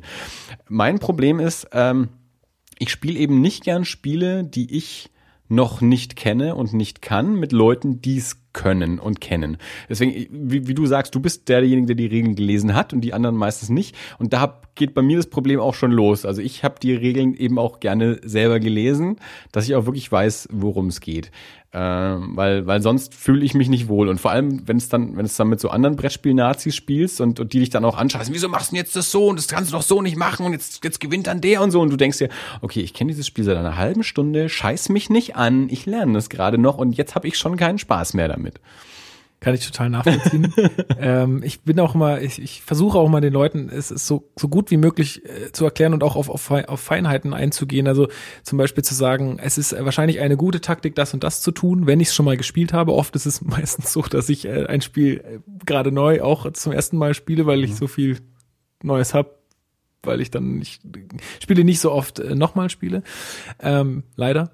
Ähm, ja, und versuche dann halt auch den Leuten auch immer Tipps zu geben, was jetzt ein, vielleicht eine gute Siegsstrategie wäre oder auch nicht. Also um einfach diese, diese, diese Unerfahrenheit so ein bisschen auszu, also auszubremsen, hm, wegzunehmen. Aus rein persönlichem Interesse, ich, ähm, wir haben ja kurz schon mal drüber gesprochen, du hast ja neulich auf deinem Instagram-Account was, glaube ich, ähm, King of New York gepostet, äh, das ich so noch nicht kannte. Ich kenne nur King of Tokyo, das ich sehr, sehr gerne mag. Ich habe das mal, ich glaube, ich, habe das verschenkt, ein Freund von mir, also ne, Thomas, ähm, hat das und wir haben das ein paar Mal gespielt und das fand ich, das hat, das hat mir zum Beispiel Spaß gemacht und, und das war auch so ein Spiel, ähm, wo ich sage, okay, das, das, das lässt sich auch, das lässt sich schnell erklären, ähm, lässt sich in einer, in einer Runde spielen, ohne dass jetzt jeder ähm, super lange die Regeln lesen muss, aber trotzdem ein großer, großer Spaßfaktor mit dabei ist. Also man spielt so Monster, die im Kampf um Tokio sind.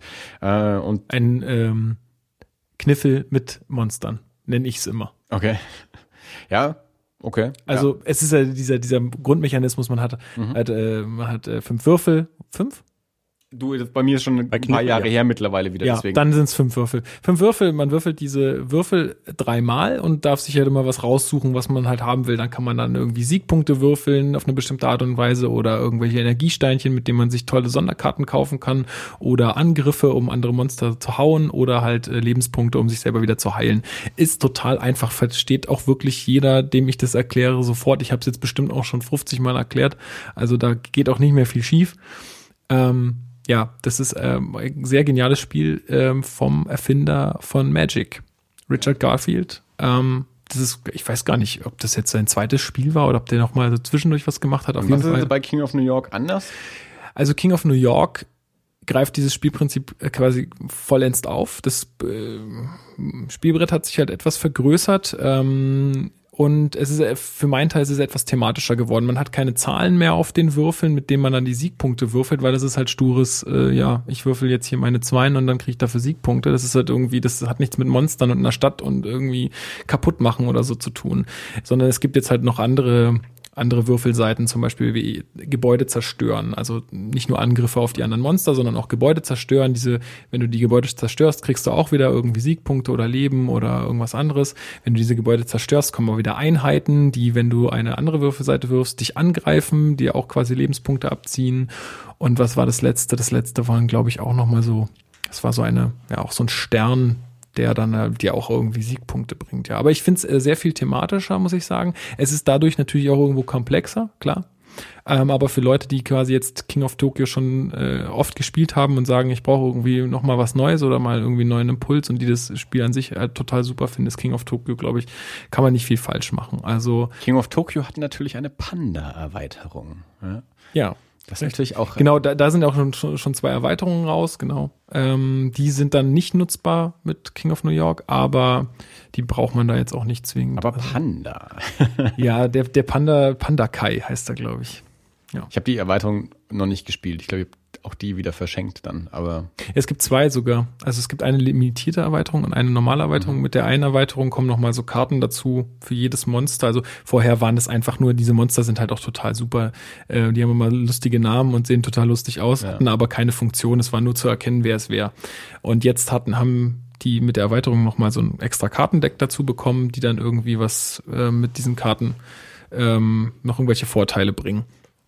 Ähm, und die zweite Erweiterung war Halloween. Ah. Ähm, da gab es dann nochmal zwei extra Monster und nochmal Kostümkarten. Die mhm. konnte man sich kaufen. Da hat man dann auch einen dauerhaften Effekt bekommen. Und äh, was ganz witzig war, es gab nochmal orange-schwarze äh, schwarze Würfel mhm. in der Schachtel, mit denen man dann hätte, hätte auch spielen können. Oder okay. auch spielen kann, wenn man möchte. Ist nicht zwingend, aber. Ein Toku ist natürlich die klassische Stadt für so Monsterangriffe. Also man, deswegen war das wahrscheinlich auch das erste, genau.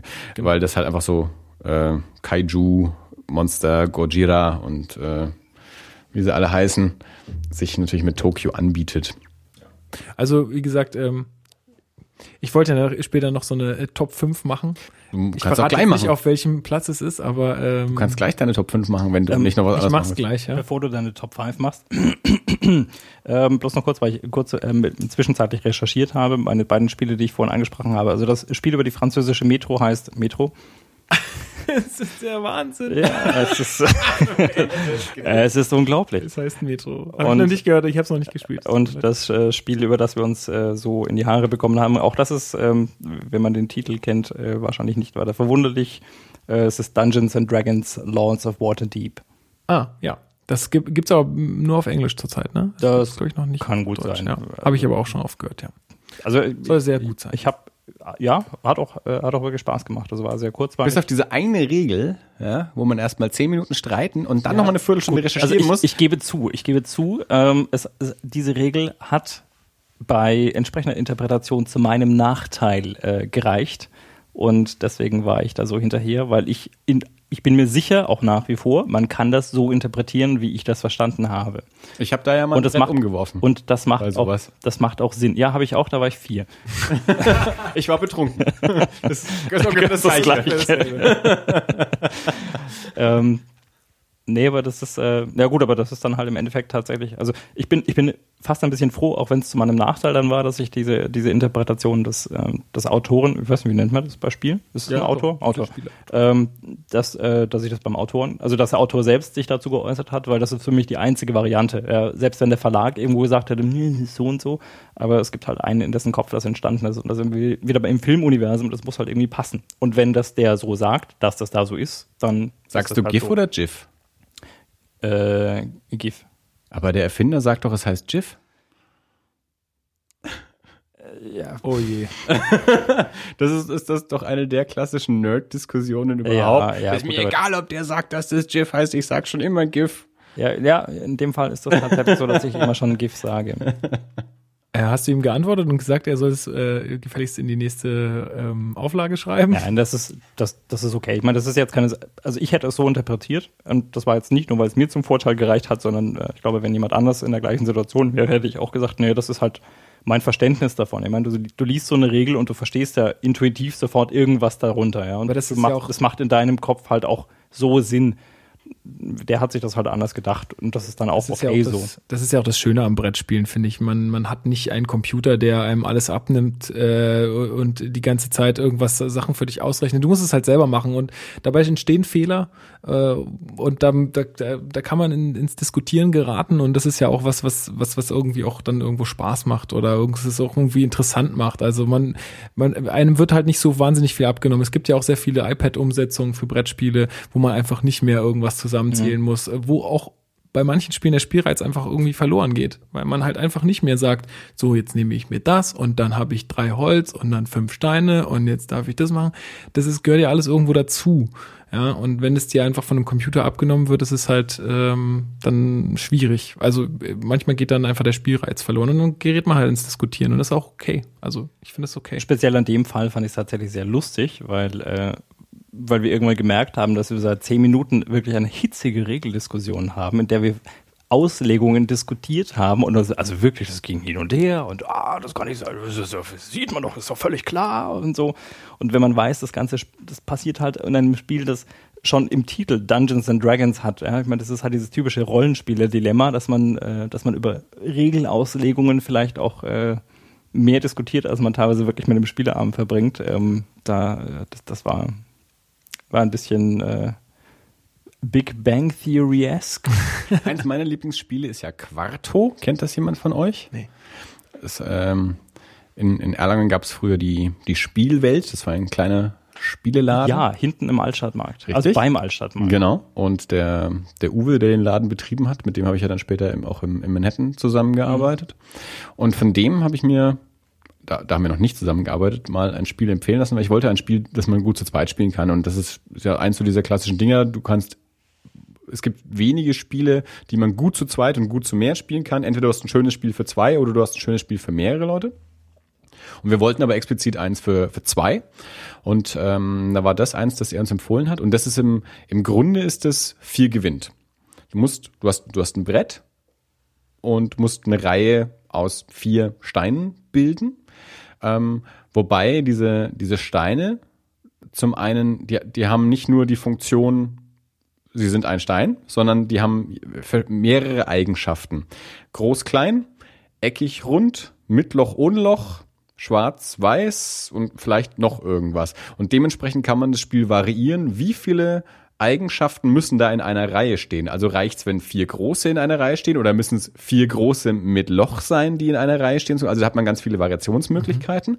Und der eigentliche Clou bei dem Spiel ist dann, ähm, dass du, du suchst den Stein nicht selber aus, den du setzt, sondern der Gegner gibt dir den Stein, den du setzen musst. Also da kann ich dann eben auch als Gegner taktieren, okay, welchen Stein gebe ich dir, damit du den setzt, dass ich dann vielleicht wieder eine andere Chance habe. So. Und das, das fand ich, das ist so ein weniger Glück, äh, mhm. mehr Denkspiel äh, für, für zwei, aber mit einem doch nicht so komplizierten Prinzip und aber auch eben mit, mit Variationsmöglichkeiten, dass man es also auch steigern kann, dass man sagt, okay, es muss eine Reihe mit drei Eigenschaften sein, wird es natürlich viel komplizierter, als wenn es ja. nur mit einer ist. Also das, das ist ein sehr schönes. Ja, und durch dieses interessante Moment, dass einfach man nicht selbst den Stein genau. aussucht, sondern ja. äh, das ist, glaube ich, was, was ich noch jetzt kaum gehört habe, ja. Ja, also das, das ist mittlerweile auch schon, ja, das war ungefähr 20 Jahre her oder sowas, äh, dass mir das damals empfohlen wurde, aber das mochte ich sehr, sehr gerne.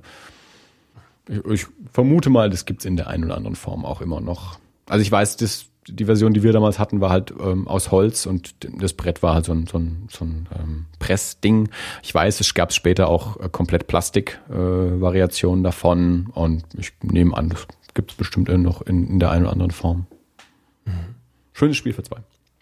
Ja, ich wollte noch kurz kurz über drei ähm, Titel, also die drei Titel erwähnen. Ich habe sie ja auch noch nicht gespielt, aber das waren so meine Highlights ähm, der Messe. Gut, äh, einer ausgenommen, den ich schon da auf der Messe gespielt habe, auf den Spuren von Marco Polo, werde ich mir zulegen auf jeden Fall. Wir haben da, wie gesagt, noch einen Prototypen ähm, gespielt, wo, glaube ich, die Nummer 78 gefehlt hat. Also es ist ein, ein, äh, auf dem Spielbrett sind die Zahlen rundherum, ja, Siegpunktzahlen, und dann hat einfach eine Nummer gefehlt. Also es war nicht, dass ähm, die ähm, dass dann, weiß ich, ähm, 77, 79 gewesen wäre, sondern 77, leeres Feld, Also einfach die Zahl hat gefehlt, ja. Also es, soweit solche Sachen passieren dann auch noch.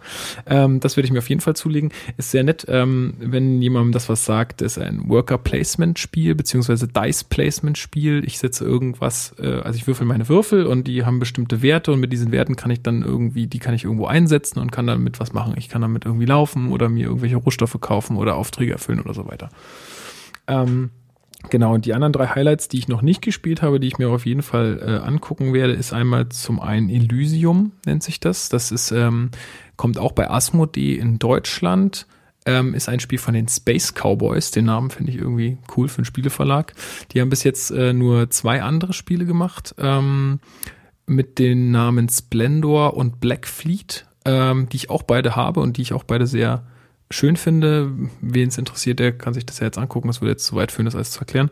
Ähm, genau, bei Elysium ähm, geht so, ich glaube, um die griechische Mythologie. Man versucht ähm, bestimmte Kartensets ähm, zu erreichen, die einem dann Siegpunkte geben. Genau, genaueres weiß ich auch noch nicht. Äh, ich fand, ich, für mich ist auch immer die Aufmachung von so einem Spiel sehr wichtig. Also es gibt ja auch viele Grafikblender, auch bei Brettspielen, ja, wie bei Computerspielen gibt es das auch bei Brettspielen. Die sehen dann zwar toll aus, sind aber Mist. Aber für mich ist es auch immer wichtig, dass ich da irgendwas Schönes in der Hand habe, wenn ich da irgendwie, ja, weiß ich nicht, was blöd gestaltetes äh, spiele. Da habe ich einfach keine Lust zu. Das muss ich mir nicht antun. Ähm, das zweite Spiel äh, ist Kaya. Dazu gibt es auch eine Geschichte von der Messe in Essen. Ähm, und zwar ist das äh, äh ein Asi äh, aus, aus dem asiatischen Raum irgendwo ähm, und war wohl in, ja, weiß nicht, einer Stunde ausverkauft oder so. Also es ging ratzfatz, war das Spiel komplett weg. Ähm, ist so ein bisschen eklig wie, äh, ähnlich wie Carcassonne. Kennt ihr Carcassonne? Ja. Ähm, so ein Legespiel, genau. Äh, man, man ist sozusagen Gott und man legt Landschaftsplättchen aneinander und versucht dann solche Miepel, also so Carcassonne-Miepel einzusetzen und verschiedene Kombinationen aus diesen Landschaften zu bilden und dafür auch wieder Siegpunkte zu kriegen. Ähm, ist äh, anscheinend auch sehr raffiniert, äh, werde ich mir auf jeden Fall anschauen ähm, und spielen. Und das dritte ist Yomi. Ähm, gibt es auch schon auf Englisch und zwar ist das ein Beat'em Up ähm, mit Karten. Also wie so ein Prügelspiel auf der Playstation ist das halt ein ähm, Prügelspiel mit äh, einem Pokerdeck sozusagen und man kann dann bestimmte Kombos äh, legen und spielen. Ähm, jetzt blocke ich, jetzt schlage ich und dann gibt's die Ultra, den Ultraschlag und das Kamehameha oder was auch immer. Ja. Ähm, das fand ich auch sehr interessant, werde ich mir auf jeden Fall mal angucken. Ähm, genau ähm, ja, wen es äh, interessiert, es gibt ähm, zwei äh, Typen, die machen so, also die haben einen Messebericht, einen sehr ausführlichen Messebericht gemacht, die nennen sich Hunter und Kron. Hunter wie der Jäger, nur auf Englisch und Kron mit C-R-O-N. Ähm, die haben auch einen YouTube-Kanal und haben da auch ähm, die meisten der Spiele, die ich jetzt genannt habe, auch vorgestellt, einmal kurz im Überblick. Ähm, kann man sich auf jeden Fall mal angucken. Die beiden machen das wirklich gut. Die haben auch irgendwas mit Film zu tun anscheinend. Die machen auch irgendwie Filmproduktion oder so. Sind da auf jeden Fall sehr visiert und ähm, ja, ganz sympathische Kerle irgendwie. Ähm, genau. Soll ich jetzt meine Top 5 sehr gerne. Machen. Schieß los. Also, die Top 5. Die Top 5. Können wir noch so ein Jingle schnell? Ja, Dirk, Dirk macht das im Post. ich mach das. Quatsch. ähm, und zwar, auf, dem, auf Platz 5 ist Port Royal. Dazu auch eine Anekdote aus Essen. Schon von vorletztem Jahr ähm, kam unter dem Namen Händler der Karibik raus, ähm, vom österreichischen Spielkartenverlag ähm, und war ein Spiel, was ähm, für einen guten Zweck gemacht wurde. Hat irgendwie fünf Euro gekostet und das ganze Geld wurde irgendwie an eine Organisation, weiß ich jetzt nicht mehr was, gespendet. Äh, war auch in ja, ganz kurzer Zeit irgendwie ausverkauft und alle wollten es irgendwie haben und ähm, spielen und fanden alle toll. Und Pegasus hat dann gesagt, okay, wir legen es neu auf. Das heißt jetzt Port Royal, damit wir es auch in, ähm, in den englischsprachigen Ländern verkaufen können. Ähm, Genau, es geht einfach darum, es ist auch so ein bisschen wieder so ein Glücksspiel, aber auch wieder so ein bisschen taktieren. Ähm, man hat einen Stapel von Karten, man deckt Karten auf ähm, und es gibt entweder Schiffskarten oder Personenkarten. Ent und entweder ich heuer Leute an oder ich raube Schiffe aus. Und ähm, ich decke so lange Karten auf, bis ich sage, okay, die Auslage gefällt mir, da suche ich mir jetzt eine Karte raus. Der Clou an der ganzen Sache ist, wenn ich ein, also die Schiffe haben verschiedene Farben, ich glaube, es gibt fünf verschiedene Farben. Wenn ein Schiff mit der gleichen Farbe auftaucht, ist mein ganzer Zug für ein Eimer. Also den kann ich dann gar nicht mehr benutzen. Also ist es halt so ein bisschen immer eine Abwägung zwischen, wie lange decke ich jetzt auf, bis das kommt, was ich haben will, oder kommt jetzt das blöde Schiff, was mir den ganzen Zug wieder kaputt macht. Also da muss ich auch so ein bisschen zocken und es ist halt in jedem Zug spannend zu sehen, was kommt da jetzt ähm, und ähm, was kann ich dann äh, spielen. Kostet, glaube ich, 10 Euro oder so das Spiel. Also ist wirklich nichts und kann ich wirklich auch nur jedem empfehlen. Die Regeln sind total einfach. Ähm, kann man auch super mitnehmen.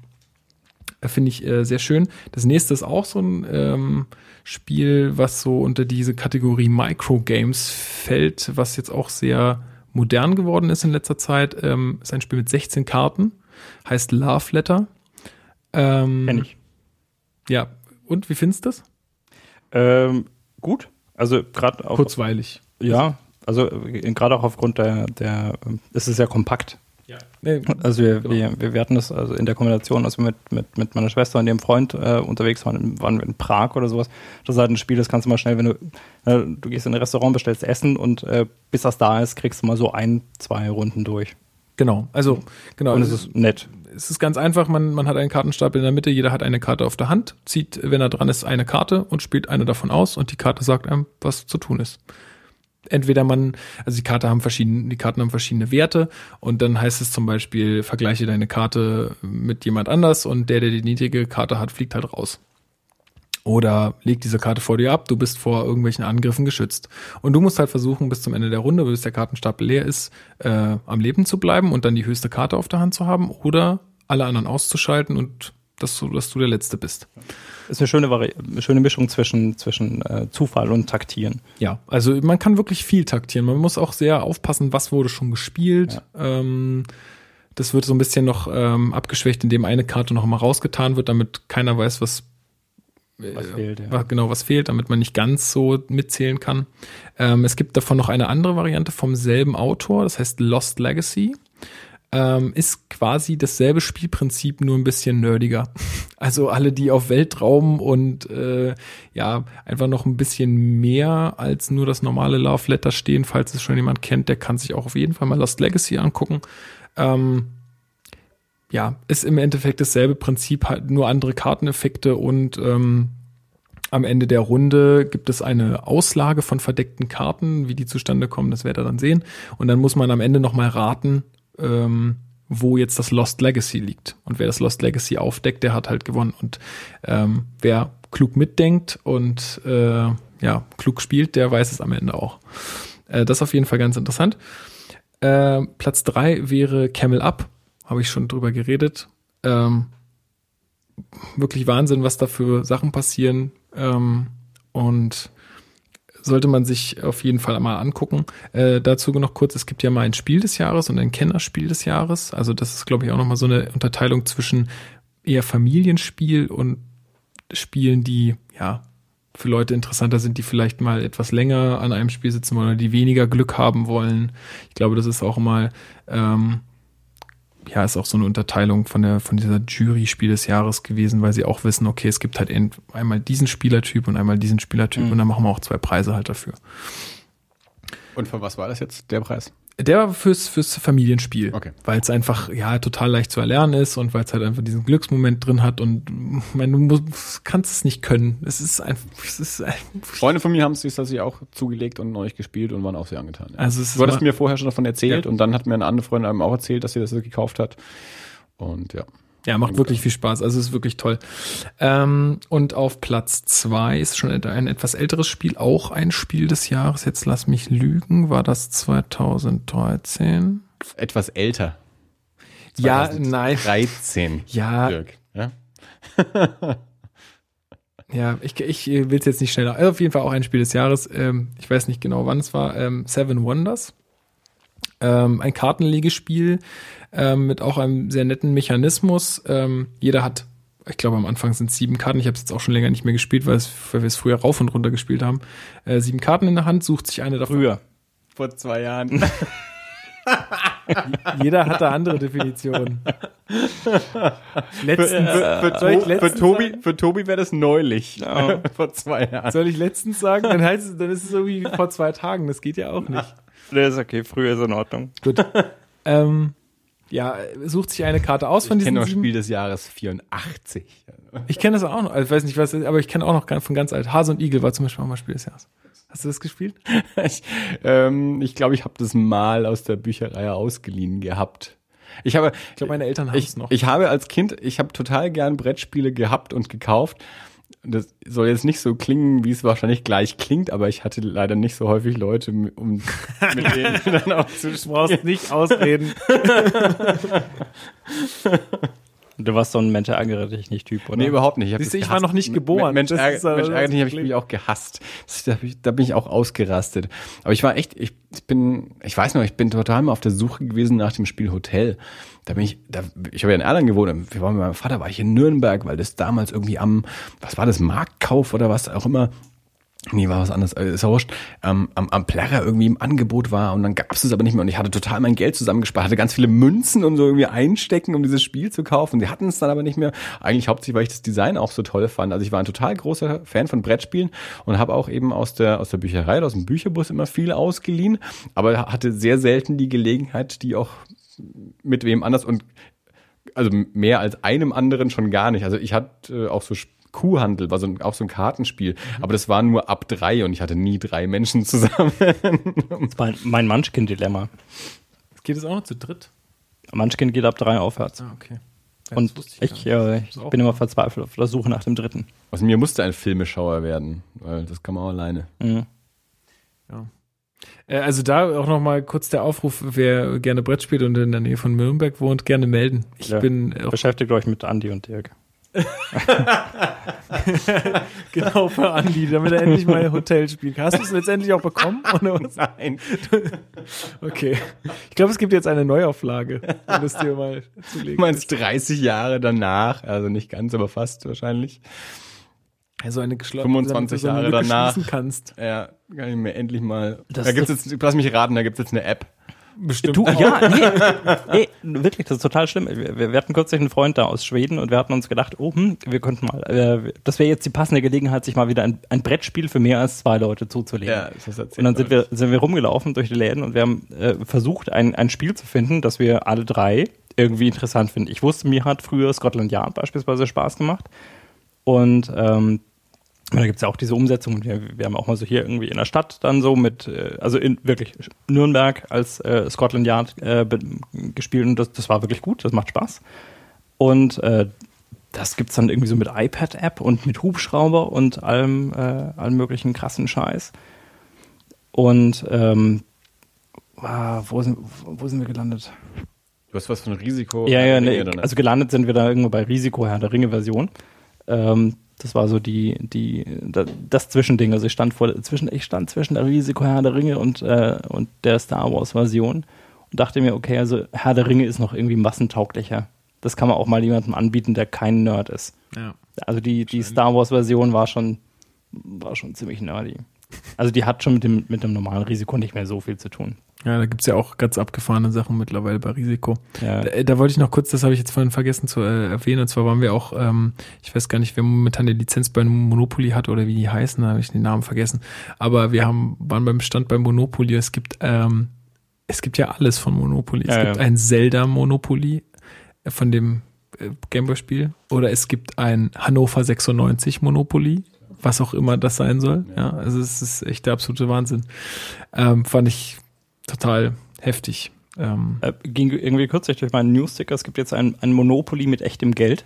Das kostet dann auch irgendwie einen fünfstelligen Betrag. Und dafür sind dann halt echte Geldscheine drin. ich könnte ist, da mehr, ist da mehr drin, als ich bezahle? Weil dann Nee, nee. mir. nee, nee, das ist schon das, ist schon das dran, was du bezahlt hast. Also es gibt wohl auch verschiedene Abstufungen tatsächlich. Also irgendwie mit, mit, mit Fünfern und Zwanzigern und mit Zwanzigern und Fünfzigern oder so. Da gibt es wirklich noch so zwei, drei Varianten. Nee, aber Schatz, ich muss einkaufen gehen. Ach, greif doch mal ins Monopoly. Genau. ich habe so ein, ich hab so ein, so ein Buch, wo alle Euro-Münzen gesammelt sind von meinem Opa und ich sag immer, das ist für meine schlechten Zeiten. Dann irgendwann plündere ich das Ding mal und dann, ich weiß nicht, wie viel Euro da drin sind. Ist schon, vielleicht. nö, ist schon ein bisschen mehr, glaube ich sogar. Ja, ja. Auf jeden Fall, was ich sagen wollte, ist es tatsächlich, ich glaube, es ist sogar Monopoly und das gibt's dann halt wirklich mit, äh, mit, mit Kreditkarte. Also du hast dann halt irgendwie, das ist dann das, das tolle Feature an dem Ding, ist, du hast dann kein Geld mehr, sondern jeder hat eine Karte und es gibt so ein Lesegerät. Bitcoins. Es gibt so ein Lesegerät und man zieht halt das Ding durch. Und wenn ich, also wenn ich Monopoly, und das ist ja auch also ein jetzt nicht so mein, äh, weil es ist halt reines Würfelspiel, äh, äh, wenn ich ihm noch was abgewinnen kann, vielleicht, dass man mit, keine Ahnung, also mal so ein bisschen Wirtschaft lernt, aber so, wenn du wirklich bloß mit Kreditkarte durchläufst. Ja, das ist halt irgendwie auch, verliert auch seinen Reiz. Ja, irgendwie Du schon. warst, glaube ich, die Top 5 noch nicht. ja, du, dir fehlt noch die 5, wobei ich mir Also nicht die sicher Eins. bin, ob du von vorne bis hinten gezählt hast, weil dir fehlt, äh, du hattest vorhin. Mir fehlt noch kurz die Erklärung oder die Ergänzung zu zwei. Ja. Ich, äh, zwar wollte ich noch den kurzen Mechanismus erklären, weil das das ganze Sag Spiel nochmal, was Also Seven, Seven Wonders war die 2. Genau, Seven Wonders war die zwei und das Ganze funktioniert so. Ich habe sieben Karten auf der Hand, ähm, suche mir davon eine aus, die ich spielen möchte. Ob das jetzt Rohstoffe sind oder irgendwas, was mir Siegpunkte bringt, ist völlig wurscht. Auf jeden Fall gebe ich den Rest der Karten, also meine sechs anderen Karten, an meinen linken Nachbarn weiter und so drehen sich einmal Mhm. alle Karten rum und ich krieg halt wieder eine neue Kartenhand, suche mir wieder eine aus und gebe die Karten wieder weiter. Und so Hat der geht- denn neben dir dann nur eine oder hat der dann? Nein, der hat, der hat die sechs äh, restlichen. Also der hat nur sechs. Also er hat vorher gar keine. Also du fängst bei dir mit sieben an und Nein, jeder, jeder hat sieben Karten, genau. dann hat er 13. Nein, Jeder tauscht, man gibt es Jeder- halt einfach weiter. genau. Also das geht gleichzeitig. Das Genau, ist nicht so, dass der 13 hat und dann auswählt, genau. sondern gleichzeitig. Jeder wählt gleichzeitig die Karte aus, ähm, gibt, also spielt die dann und gibt die Karten dann weiter. Bis dann halt einfach keine Karten mehr da sind. Ähm, also muss man auch so ein bisschen gucken, was könnte der neben mir brauchen, was muss ich jetzt vielleicht äh, verbauen, damit er wieder keinen Vorteil hat und so weiter und so fort.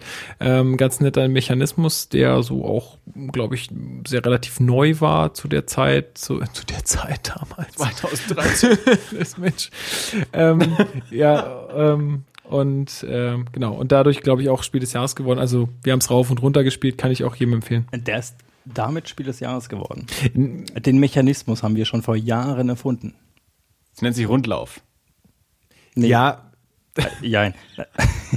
erzähl ruhig. Ich, ich, ich, ich habe eine Jugendgruppe und wir haben irgendwann Uno gespielt und wir haben das bis zum Er- Erbrechen gespielt und wir haben dann irgendwann angefangen, weil das normale Uno jetzt nicht so spannend ist, das Ganze mit Zusatzregeln zu versehen und zwar nach dem Prinzip, jedes Mal, wenn einer eine Runde gewinnt, darf der eine zusätzliche Regel festlegen. Und wir haben dann irgendwann ein Regelbuch geschrieben mit, ich glaube, es sind insgesamt 54 Zusatzregeln, aus denen man sich irgendwelche auswählen kann. Die gehen von Die man mit dem Spicker vorher auswirft. Nee, also man, man, du, du, du, du, weißt halt quasi irgendeine Karte, der sieben, irgendeine Funktion zu. Und in dem Moment ist dann halt die sieben heißt dann ab sofort, wenn du irgendeine rote Karte legst, musst du sagen, ich bin ein, ich bin blau. Ja. Einfach nur blau. Also irgendeine Farbe, die nicht damit passt. Und dann gibt es irgendeine andere Regel, die heißt, dass man sagen muss, ich bin eine Wurst. Und dann muss man, wenn die beiden Regeln kombiniert sind, sagen, ich bin eine blaue Wurst. Das stimmt aber nur für die siebenen und einer bestimmten Farbe. Und das ist echt Auch kompliziert. nur bei Vollmond, wenn Und- die Luftfeuchtigkeit nicht über 65 äh, Prozent ja, beträgt. ungefähr so. Also das, das ist das Ja. Prinzip. Und, wer äh, geringelte Socken anhat, muss äh, Leberkäsweckler holen. Genau. Wenn einer äh, die 13 legt. Also ich glaube, die, die längste Runde, auf die wir es mal gebracht haben, war fünfeinhalb Stunden für eine Runde Uno. Wow. Weil, Also es gibt Spiele, die spielt man, während man Essen bestellt hat. Bis es kommt, hat man zwei Runden fertig. Und es gibt äh, ohne mit 54 Regeln, wo man acht Wochen dran spielt. Und ganz viel Langeweile. drauf. Also der Rundlauf, äh, wenn wir das Achso, und das war eine Also, von den das- Regeln. Ne, eine der Regeln ist halt, äh, wenn, das- wenn eine gewisse Karte gelegt wird, dann wird alles einfach eins weitergegeben. Und das, das macht halt das Spiel wieder total unberechenbar auch. Bis das Spiel beendet ist, äh, ist auch schon die dritte Generation an dem Spiel eigentlich beteiligt. Ja? Sohn! das, Das Dadurch- wird weiter, die Runde wird weiter vererbt.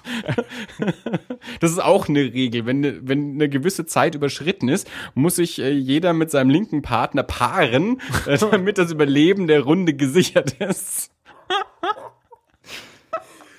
ja. Gut, ähm, Platz eins. Wenn, Ne, wenn ich also- gewusst hätte, dass es damit funktioniert, dann hätten wir das uns patentieren lassen sollen. ja, also dadurch, dass, dadurch, dass das Wenn nicht ja, nur Spiel des Jahres, es wäre Spiel des Lebens geworden. Ja, Ja. dadurch, neues Spiel des Lebens. dadurch, dass es ja äh, bei Seven Wonders immer so ist, wird's ja wieder berechenbar. Aber egal. Okay, egal. Also ja, wahrscheinlich gab's diesen Mechanismus bestimmt schon vorher. Vielleicht hast du ihn auch erfunden. Ich habe ihn erfunden. Aber auf jeden Fall hat jemand anders den Preis dafür bekommen. Warte mal, um ein, um ein Spielegeräusch dazu zu machen.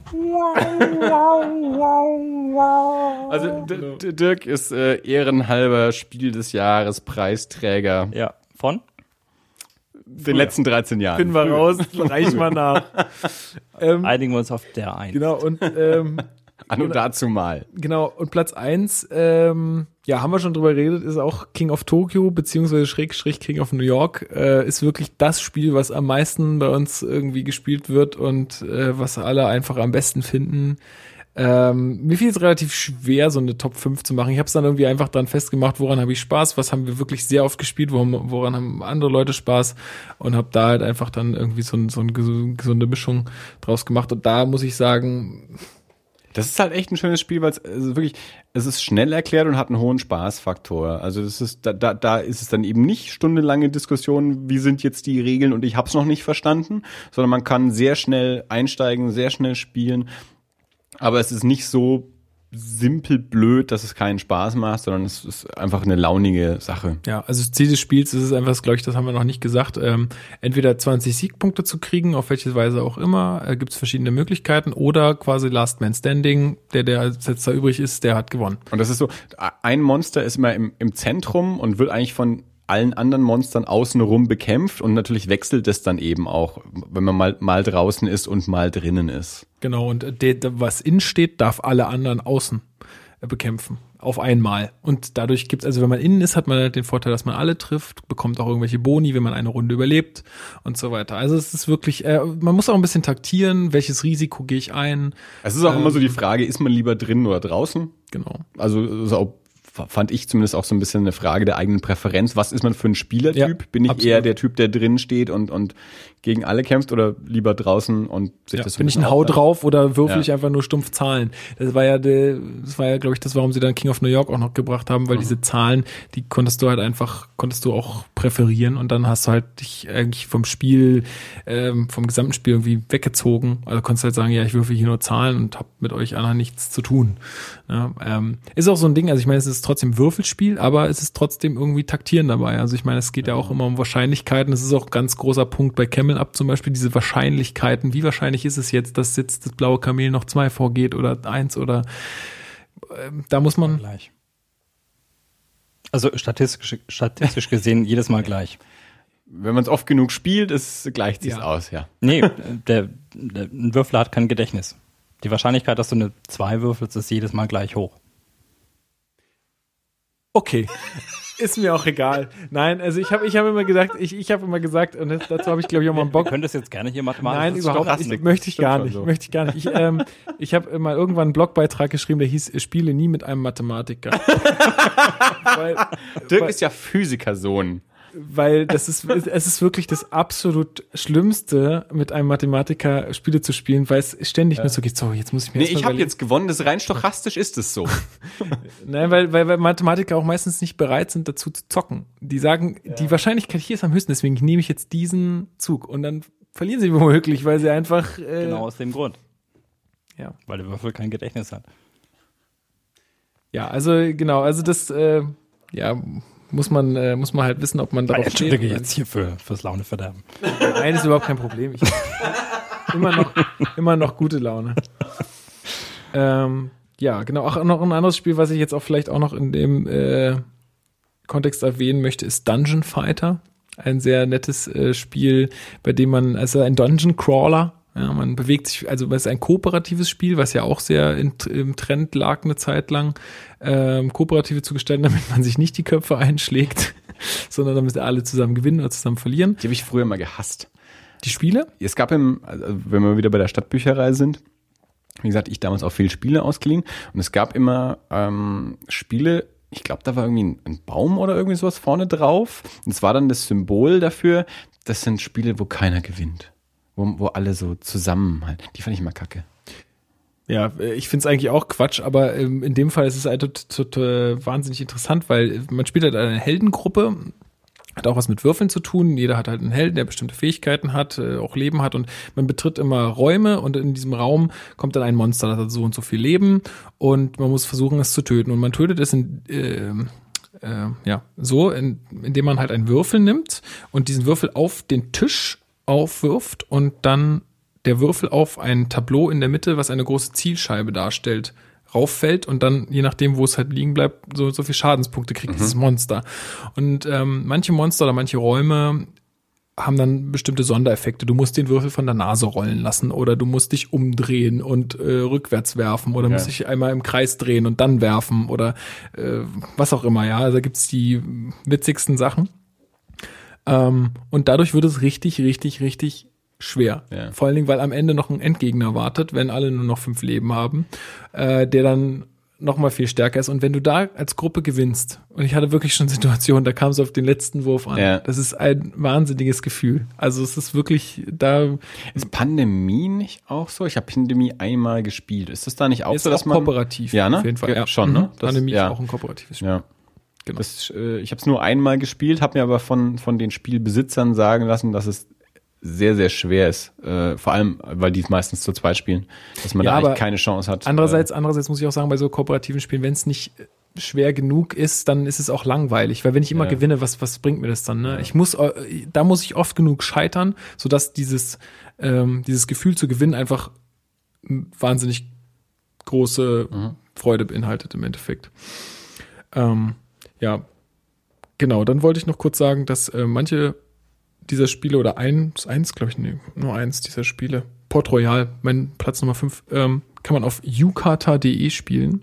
Ein Portal, was im Browser quasi Brettspiele portiert ähm, und man kann mit anderen da Brettspiele spielen.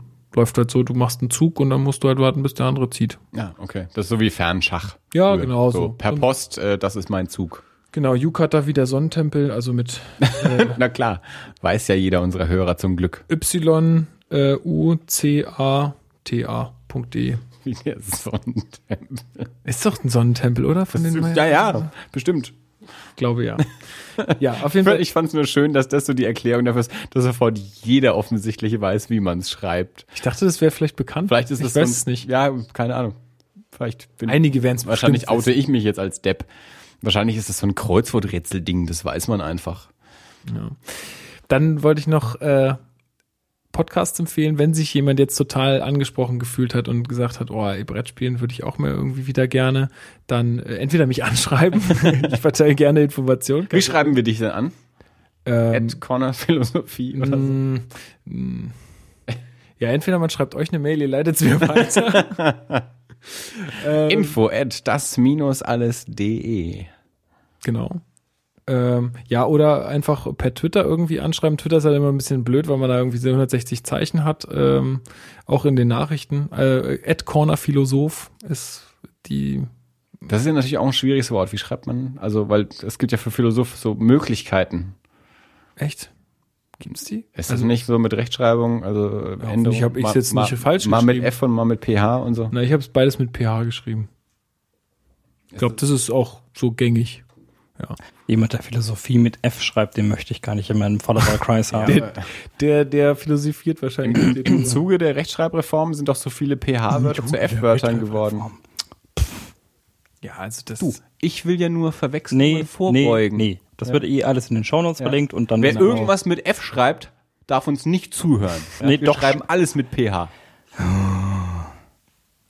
ähm, Ich will ja nur, dass dem jungen Mann auch alle Post Ja, ja, Fanpost deswegen, zukommt. deswegen äh, geht auf das-alles.de und dort Ja. gibt's Shownotes und da steht alles drin zu dem jungen Mann mit Corner Philosophie. Und wenn ihr uns einen Kommentar mit PH. hinterlasst, André, wir haben deine Kommentare gefunden, wir kriegen nur momentan keine Benachrichtigung, deswegen äh, finden wir sie manchmal mit etwas Verzögerung. Genau. ja, also wer da Info, Infos habt, äh, ihr erreicht mich schon irgendwie. Das wird schon. Der Lukas in Nürnberg. genau. Mhm. Ähm, oder man hört sich einfach den Bretterwisser-Podcast an, also so wie die Besserwisser, nur bretterwisser.de. Sind äh, drei junge Herren, ähm, weiß ich nicht, mehr oder weniger jung, keine Ahnung. Ich weiß nicht, wie alt die sind. Auf jeden Fall ähm, zwei ähm, ja, Brettspiel-Interessierte, sage ich mal, die jetzt so wirklich mit Brettspielen machen oder halt mit Produzieren oder Verlagsarbeit nicht so viel zu tun haben. Einer hat auch einen Blog, der Brettspiele fotografiert. Ähm, aber einer von den dreien ist äh, ein Redakteur. Ähm, und ja, das ist eine äh, ganz, ents ähm, ganz entspannte ähm, Gesprächsrunde. Die stellen auch jedes Mal immer ein Spiel vor und reden über bestimmte Themen, über bestimmte Mechanismen oder über vergangene ähm, Spielejahre. Die haben zum Beispiel ganz witzig, haben sie ähm, äh, wo jeder Podcast einen Jahresrückblick macht. Äh, 2014 haben sie einen Jahresrückblick 2004 gemacht und anscheinend, also ich habe erst gedacht, ähm, hä, haben die sich jetzt da verschrieben? Nee, sie haben einen Rückblick ins Jahr 2004 gemacht, was kam für Spiele raus und so weiter. Ähm, und da, die haben auch mal super Empfehlungen. Ich äh, beziehe da auch ziemlich viel Infos über die. Äh, wirklich eine schöne Sache. Wie oft kommen die raus? Äh, zwei Wochen, so wie ihr. Ja, zwei Mhm. Auf Wochen. iTunes? Auf iTunes Bretterwisser, genau. Äh, kann man auch auf YouTube finden. Äh, haben auch eine Home äh, Homepage bretterwisser.de. Genau. Kann man nicht verfehlen eigentlich. Nee, aber sie haben, also ich habe den Eindruck, die haben sich echt relativ schnell ähm, etabliert. Die gibt's jetzt seit über knapp über einem Jahr. Ähm, wirklich dadurch, dass sie halt den Vorteil haben, dass äh, ein einer dabei ist, der wirklich ganz, ganz tief in der Szene drin ist, der kennt dann halt auch Leute und Ja. kann Interviews vermitteln und so weiter. Aber höre ich wirklich sehr gerne und sehr regelmäßig und ähm, die geben sehr viele Infos. Ähm, genau. Sonst noch einen anderen Brettspiel-Podcast. Gut, klickenabend.de ist ähm, eine ganze Seite über Spiele, also, also Brettspiele in jeder, also die haben auch Kinderspiele zum Beispiel. Also die reden auch über äh, Schnapptubi oder was auch immer da rauskommt. Ich, ich habe da auch, ja, das ist, äh, Hieß das jetzt der Obstgarten. Schnaps Kennst du? Tobi oder hieß das Schnapp? Schnapp, Schnapphubi. Schnapphubi. Oder ich, ja, irgendwie sowas. Und Ein wie hieß, Gespenst. wie hieß die Seite? Klickenabend.de. Klicken. ah. So wie die Clique und klickenabend.de. Und die haben auch immer Podcasts, äh, relativ unregelmäßig, aber die haben auch ganz viele Videos äh, zu den Spielen. Und ja, ich denke mal, das reicht erstmal, wenn man sich informieren will. Alles weitere kriegt man dann eh selber mit. Ja, das waren so meine Eindrücke von der Spielwarenmesse. Ich hoffe, ich, ich, hoffe, ich komme nächstes Jahr wieder äh, dahin. Ich habe auch die ganzen Leute getroffen. Ich, übrigens äh, hat der Rainer Knietz ja neben uns gestanden, als wir das Spiel gespielt haben. Ähm, ich habe es erst gar nicht mitbekommen. ähm, aber dann habe ich eine Fliege erkannt. Er hatte mal eine Fliege an. Ah, ja gut, das weiß ich natürlich. Ähm, was, was hat der für Spiele gemacht? Äh, Weil ich habe ihn ja vorhin falsch L- zugeordnet. also Ähm, ganz äh, jetzt rein aus dem Kopf weiß ich Lost äh, Cities. Das ist ein Kartenspiel für zwei Personen. aber der ist doch für irgendwas furchtbar bekannt. Und wenn es nicht die Siedler ist, was, warum kenne ich den? Ach, der hat so viel gemacht, ey. Da erwischte mich jetzt aber gerade. Also das ist ja irgendwie so Fuß. der deutsche, in meinem Kopf ist es der deutsche Spieleautor. Mhm. Und wenn es aber nicht Siedler ist, äh, warum kenne ich den denn dann? Also ich kenne ihn nur von von ähm, Lost Cities, aber lass mich kurz äh, recherchieren. Oha. Dirk, das ist überhaupt kein Problem, dass du kurz aufstehst. du musst nicht so tun. Spieleautor. Also wie gesagt, ich habe mich ja auch eine Zeit lang so ein bisschen mit Spielen beschäftigt. Ähm, jetzt nicht so ganz intensiv wie du. Wir haben ja viel, äh, also Rollenspiel gemacht und dann eben auch Games Workshop, diese ganzen äh, Tabletop-Games, Warhammer. Und wie gesagt, ich war auch äh, einige Mal auf der Spielwarenmesse über diverse Connections. Aber es ist schon, schon lange her für mich mittlerweile. Aber Rainer Knizia ist natürlich eben auch einer, der da öfter mal vorgekommen ist, wenn man sich ein bisschen mit Spielen beschäftigt. Darum habe ich dem auch irgendwie so. Ah, anscheinend hat er. Ich kann sein, dass der das verrückte Labyrinth gemacht hat. Ich habe jetzt hier gerade was gefunden. Ähm, Keltis hat er gemacht, Lost City, The Hobbit, also der Hobbit, hat er wohl auch gemacht. Hat er keinen anständigen Wikipedia-Eintrag? Ja, das äh, habe ich mir gerade auch gedacht. Was soll das? Warum steht hier nicht, welche Spiele der veröffentlicht hat? Das gibt's doch gar nicht. Leben. Dass unter Leben steht? Nee. Spieleautor. Hier veröffentliche und Goldrausch. Habe ich jetzt auch, auch noch nie gespielt. Hm. Einfach genial. Na gut, ich meine, wenn wir es jetzt einfach nicht äh, anständig rausfinden, dann Nö, finden wir jetzt, glaube ich, nicht raus. irgendwie Aber- kennt man den jedenfalls. Ja, der ist auf jeden Fall sehr bekannt, ja. Ähm, genau, und ähm, dann wollte ich noch empfehlen für, weil ihr seid ja auch ein po äh, äh, Comic-Podcast, Ja. ähm, ein Spiel für iOS. Und zwar, am besten spielt man es auf dem iPad, wenn man es eins hat. Ich weiß nicht genau, ob es auch für, wie heißt der, Android? Ähm, ob das auch für die Plattform erhältlich ist, ist ähm, heißt Framed. Es ist ein Sp- Knobelspiel, sage ich jetzt mal, was im Comic-Look daherkommt. Man hat verschiedene Fenster, also die, Panels. genau, Panels in der Fachsprache. ähm, und die kann man verschieben. Und es läuft, also es ist ein Geheimagent, der vor Polizisten flüchtet. Und man hat also immer eine Comic-Heftseite und die, da kann man diese Panels verschieben. Und je nachdem, wie, wo du sie hinschiebst, passiert halt was. Entweder er wird erwischt oder er wird nicht erwischt. Oder er nimmt die Leiter nach oben oder er nimmt die Leiter nach unten. Um, und du musst halt quasi knobeln, so dass ähm, er vor den Polizisten fliehen kann. Total äh, cool gemacht, ist ähm, wahrscheinlich nicht lang. Ich habe es bis ich habe es versucht durchzuspielen bis jetzt, aber ich habe ich habe es nicht geschafft zeitlich. Okay. Ähm, soll wohl nicht so lang sein, ähm, soll aber wohl doch sehr nett sein. Und ich glaube, gerade für alle Comic-Fans ist es wahrscheinlich irgendwie mal eine nette Sache. Und iPad-User. iPad-User oder ich weiß nicht, ob es das auch für einen PC gibt. Ich glaube nicht. Ich glaube, das ist ähm, ein Tablet-Spiel, Handyspiel. Wenn ihr ein Tablet habt, dann lieber auf dem Tablet, weil es halt einfach schöner anzugucken. Okay. Äh, Dirk, das Spiel heißt Framed. oh. Dirk war kurz draußen. Musste mal den Wein wegbringen vermute ich. Okay. genau, ich habe gerade nur erzählt, dass es ein Spiel im Comic-Look ist. Ähm Für unsere Comic-lesenden Fans. Dass die sich auch mal ein Spiel ranwagen auf dem Tablet. Hm. Hm. Okay.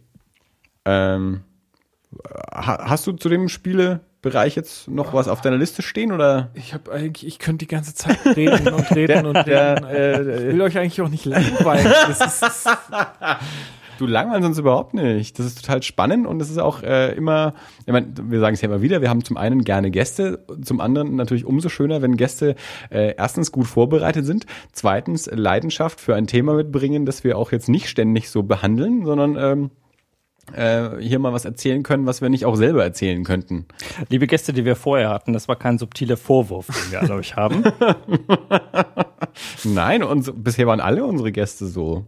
Selbst wenn ihr nicht gut vorbereitet wart und mit einer langen Liste gekommen seid. Äh oh, Alle unsere Gäste waren bisher gut vorbereitet. Ich habe ich hab noch äh, eine Empfehlung auszusprechen. Jetzt, das, das muss ich jetzt wirklich noch machen, weil das ist wirklich äh, ganz, ganz wichtig. Ja. Ich glaube, der Lukas ist ein bisschen froh, dass er außerhalb seiner Corner-Philosophie endlich mal dazu kommt, über Brettspiele zu reden. Da wird es auch noch eine Brettspielfolge geben, da der, du drauf. Lu Lukas plant ja auch noch einen zweiten Podcast. Ja, genau. Also wenn jemand Interesse hat, einen Podcast zu machen, ich äh, äh, gerne über Brettspiele redet, Podcast. ich bin der Mann. Lukas braucht, der Lukas ist auch wie ich, der braucht niemanden, der mit ihm redet, der braucht nur jemanden, der ihm zuhört. Richtig. Also für Andi bin ich das. Ähm, nein, also wirklich äh, nochmal ganz ernst jetzt ähm, eine Empfehlung, auch nochmal äh, Brettspiele, das habe ich jetzt total vergessen, äh, steht nämlich weiter vorne äh, auf meinem Zettel, deswegen habe ich es jetzt übersehen. Ähm, und zwar der Hashimitenfürst. Podcast. Äh, Hashimitenfürst.blogspot.de. Ich weiß nicht, wie Hashimitenfürst geschrieben sagen, wird. Schreibt sich wie der Sonnentempel. Nein, es ist eine, wohl eine Folge von den drei Fragezeichen, die so heißt. Das ähm, nach meiner Zeit. Find, also findet, nach 2013. Findet, findet Dirk raus und äh, packt sich in die Show Notes. ja. ähm, die findet man auch äh, komischerweise, das war, waren die, wo ich im Vorgespräch gesagt habe, dass die keine, also nicht auf iTunes erscheinen, mhm. sondern wirklich nur eine Website haben oder einen Blog, wo sie halt ihre Sachen. Ähm, das ist mir zu elitär. Ja, weil vielleicht wollen sie die den iTunes den, abschauen. Den Pöbel, den Keine, Pöbel nicht. Ich weiß es nicht, warum es nicht. Vielleicht haben sie auch einfach keine Lust, sich damit zu beschäftigen. Ich bin mir der Gründe nicht bewusst. Wenn Sie das jetzt hier hören, können Sie ja gern mal. Du, du hast ihnen geschrieben und sie haben nicht geantwortet, hast du gesagt. Genau, ich, ich glaube, ich bin der Meinung, ich habe ihm mal geschrieben, ja. Ob, äh, ob sie, oder ich habe ihm mal geschrieben, ob sie es nicht auf iTunes veröffentlichen wollen und habe dann mal irgendwann wieder geguckt und. Äh, du, musst den, du musst den Brief schreiben. Die sind so analog, die reagieren nicht auf E-Mail. Naja, auf jeden Fall, die äh, reden auch ganz viel über Brettspiele, Sie haben früher einen Brettspiel-Podcast auf spielekult.de gemacht, ähm, den ich auch eine Zeit lang gehört habe, habe mich dann gewundert, warum nichts mehr kommt, habe dann in einem Forum gelesen, dass die einen neuen Podcast haben, aber reden dort auch über, ähm, ich glaube, die, das letzte Thema war die ähm, äh, zwölf, äh, ein Dutzend, ein Dutzend äh, Spiele, die sie, also ein Dutzend Videospiele, die sie gern mögen. Da haben sie dann immer so Top-Listen mhm. oder ein Dutzend Kinderserien, äh, die sie geguckt haben oder ein Dutzend ähm, Game-Shows im Fernsehen, die sie alle gesehen haben oder so weiter. Also machen wir so äh, Top-Listen und auch äh, wirklich zwei ganz äh, ja coole Kerle irgendwie, wo ich mich auch irgendwie ziemlich viel mit denen identifizieren kann. Ähm, kann ich auch nur empfehlen, gerade wer vielleicht so auch in meinem Alter sich bin mir nicht sicher, die sind vielleicht so zwei. sagen, wie alt du bist. Ähm, ich glaube, unsere Hörer wissen das noch. Ja, ich bin 26. Glaub, ähm, Und äh, also ich, ich glaube, dass das halt einfach ganz gut passt. Ich weiß nicht, wie das jetzt bei euch ist. Ich meine, ähm, wenn man Wir halt. sind alt. Nee, das wollte ich damit nicht sagen. Ich wollte einfach, Sprechen Sie mal nur für sich selbst. ich wollte einfach sagen, dass wenn man halt ähm, Sagt der Mann mit der rückwärts gedrehten Cappy. genau. Ja, weil wir jetzt so einen jungen Gast haben, dass ich manchmal auf einen auf Hip und Hop. Ähm, nee, ich denke mir einfach, dass wenn man Leuten, Leuten ähm, zuhört, die das gleiche Alter haben, man einfach mehr äh, Gemeinsamkeiten findet. Klar, ähnliche Ähm, Erfahrungshintergrund und so. Genau, und auch vielleicht gerade bei solchen Top-Listen dann auch irgendwie mal dieselben Game-Shows, die man mal als Kind gesehen hat. Ähm, kann ich wirklich sehr, sehr empfehlen, ähm, muss ich auch empfehlen, weil wie gesagt, man findet sie nicht so einfach. Äh, erstens, weil der Name relativ kompliziert Man kann ist. es nicht schreiben und sie sind auch nirgendwo. Genau, aber es ist wirklich empfehlenswert, ihn zuzuhören. Voll der geheime Club. Vielleicht habe ich es auch nur noch nicht hingekriegt oder Hashimitenfürst immer falsch geschrieben bei iTunes. ich bin mir nicht sicher. Aber ähm, ja, also kann ich auch wirklich nur empfehlen. Auch gerade ähm, Brettspiel-technisch sind die äh, auch mit einigen Folgen dabei. Ähm, auch was die Serien oder Filme angeht, ähm, ist wahrscheinlich auch für eure Hörer nicht so ganz so uninteressant. Die sollen alle uns hören. Und dann andere, wenn sie eure Folge gehört haben. Wir reden hier ja schließlich über den Haschemitenfürst. Genau. Michael Haneke? Michael Haneke ist der Haschemitenfürst. Nein. Nee, ich bin da völlig ruhig und entspannt. Ja, aber es waren jetzt schon wieder zwei Schnäpse. Für eine gewisse Person. Wer auch immer dieses Drinking Game betreibt, also. Ja. War ja jetzt lang genug Pause. Diese Sau. Äh, wir sind der einzig offizielle Haneke-Podcast im deutschsprachigen Raum. Ja. Und ich hoffe, der nicht deutschsprachige Raum hat keinen. Ja, ähm, sind wir damit jetzt dann, hast du, hast du alles abgedeckt, was du sagen möchtest äh, für heute? Für heute zumindest Du ja. darfst auch wiederkommen. Ich komme dann irgendwann mal wieder und rede weiter. Aber, aber Wir du, fangen dann genau einfach hier an. du kannst ruhig schlafen, wenn du heute Nacht mit der Information. Also nicht, dass du morgen auf Arbeit, ich wollte doch noch das sagen, können wir das noch aufnehmen? Ich glaube, das wird auf jeden Fall kommen, aber nein, Quatsch. Äh, ja, doch. ich Ruf, rufst den Dirk später einfach an, ich gebe dir seine Nummer, der, der nimmt das dann noch übers Telefon auf, der lässt Lukas aus dem Knast. Und dann gibt's- naja, das, kennst du das nicht, wenn meistens so Telefonenstimmen immer so dann aus dem Knast, weil die andere nicht keine Knast. andere, keine Ahnung. Karlsson vom Dach. Ja. Lukas aus dem Knast. Das ist auch so ein Astrid Lindgren Buch, oder? Nee, also ich bin dann, glaube von ich, jetzt, Lönneberger, Lukas aus dem Knast. ich bin dann jetzt, glaube ich, soweit durch, aber ich weiß, dass du einen Film geguckt hast. Ich habe immer einen Film geguckt. Mhm. Ähm, ja, wir wollen, ich, ich will jetzt auch, glaube ich, die Liste, die ich habe, gar nicht so ähm, lange bearbeiten, aber lass uns doch erstmal über einen Trailer sprechen, den wir alle gesehen haben. Genau, das war ja, steht ja auch noch aus. Eben. Ähm, Dirk schrub mich neulich an, äh, schickte mir einen Trailer äh, für den Film The Voices. Ich glaube, er heißt The Voices, nicht nur Voices, oder? Das heißt The Voices. Oh, Verzeihung, The Voices. Ich habe dich nur bestätigt. Was waren da jetzt Verzeihungen? Na, ich habe The Voices gesagt und nicht The Voices. Okay, also ich wollte es äh, bestätigen. Ja. The, the, The Voices. Der lief letztes Jahr auf dem Fantasy Filmfest, genauso wie Open Windows und auch genauso wie Open Windows habe ich ihn dort nicht angeschaut. Ähm, das bisschen Spannende an dem Film ist, Regie hat geführt Marjan Satrapi, die, oh, Lukas kriegt ganz große Augen. Ähm, Marjan Satrapi ähm, ist bekannt geworden durch den Comic Persepolis äh, Schwarz-Weiß-Comic über ihre Kindheit im, im Iran. Und Kann ich übrigens mal drüber reden. dann entsprechend auch den, äh, den darauf basierenden Trickfilm. Also es gibt äh, den, den Trickfilm gleichen Namens, äh, wo sie auch mindestens Co-Regie gemacht hat. Äh, und hat, es gibt äh, diverse Nachfolgecomics dazu auch.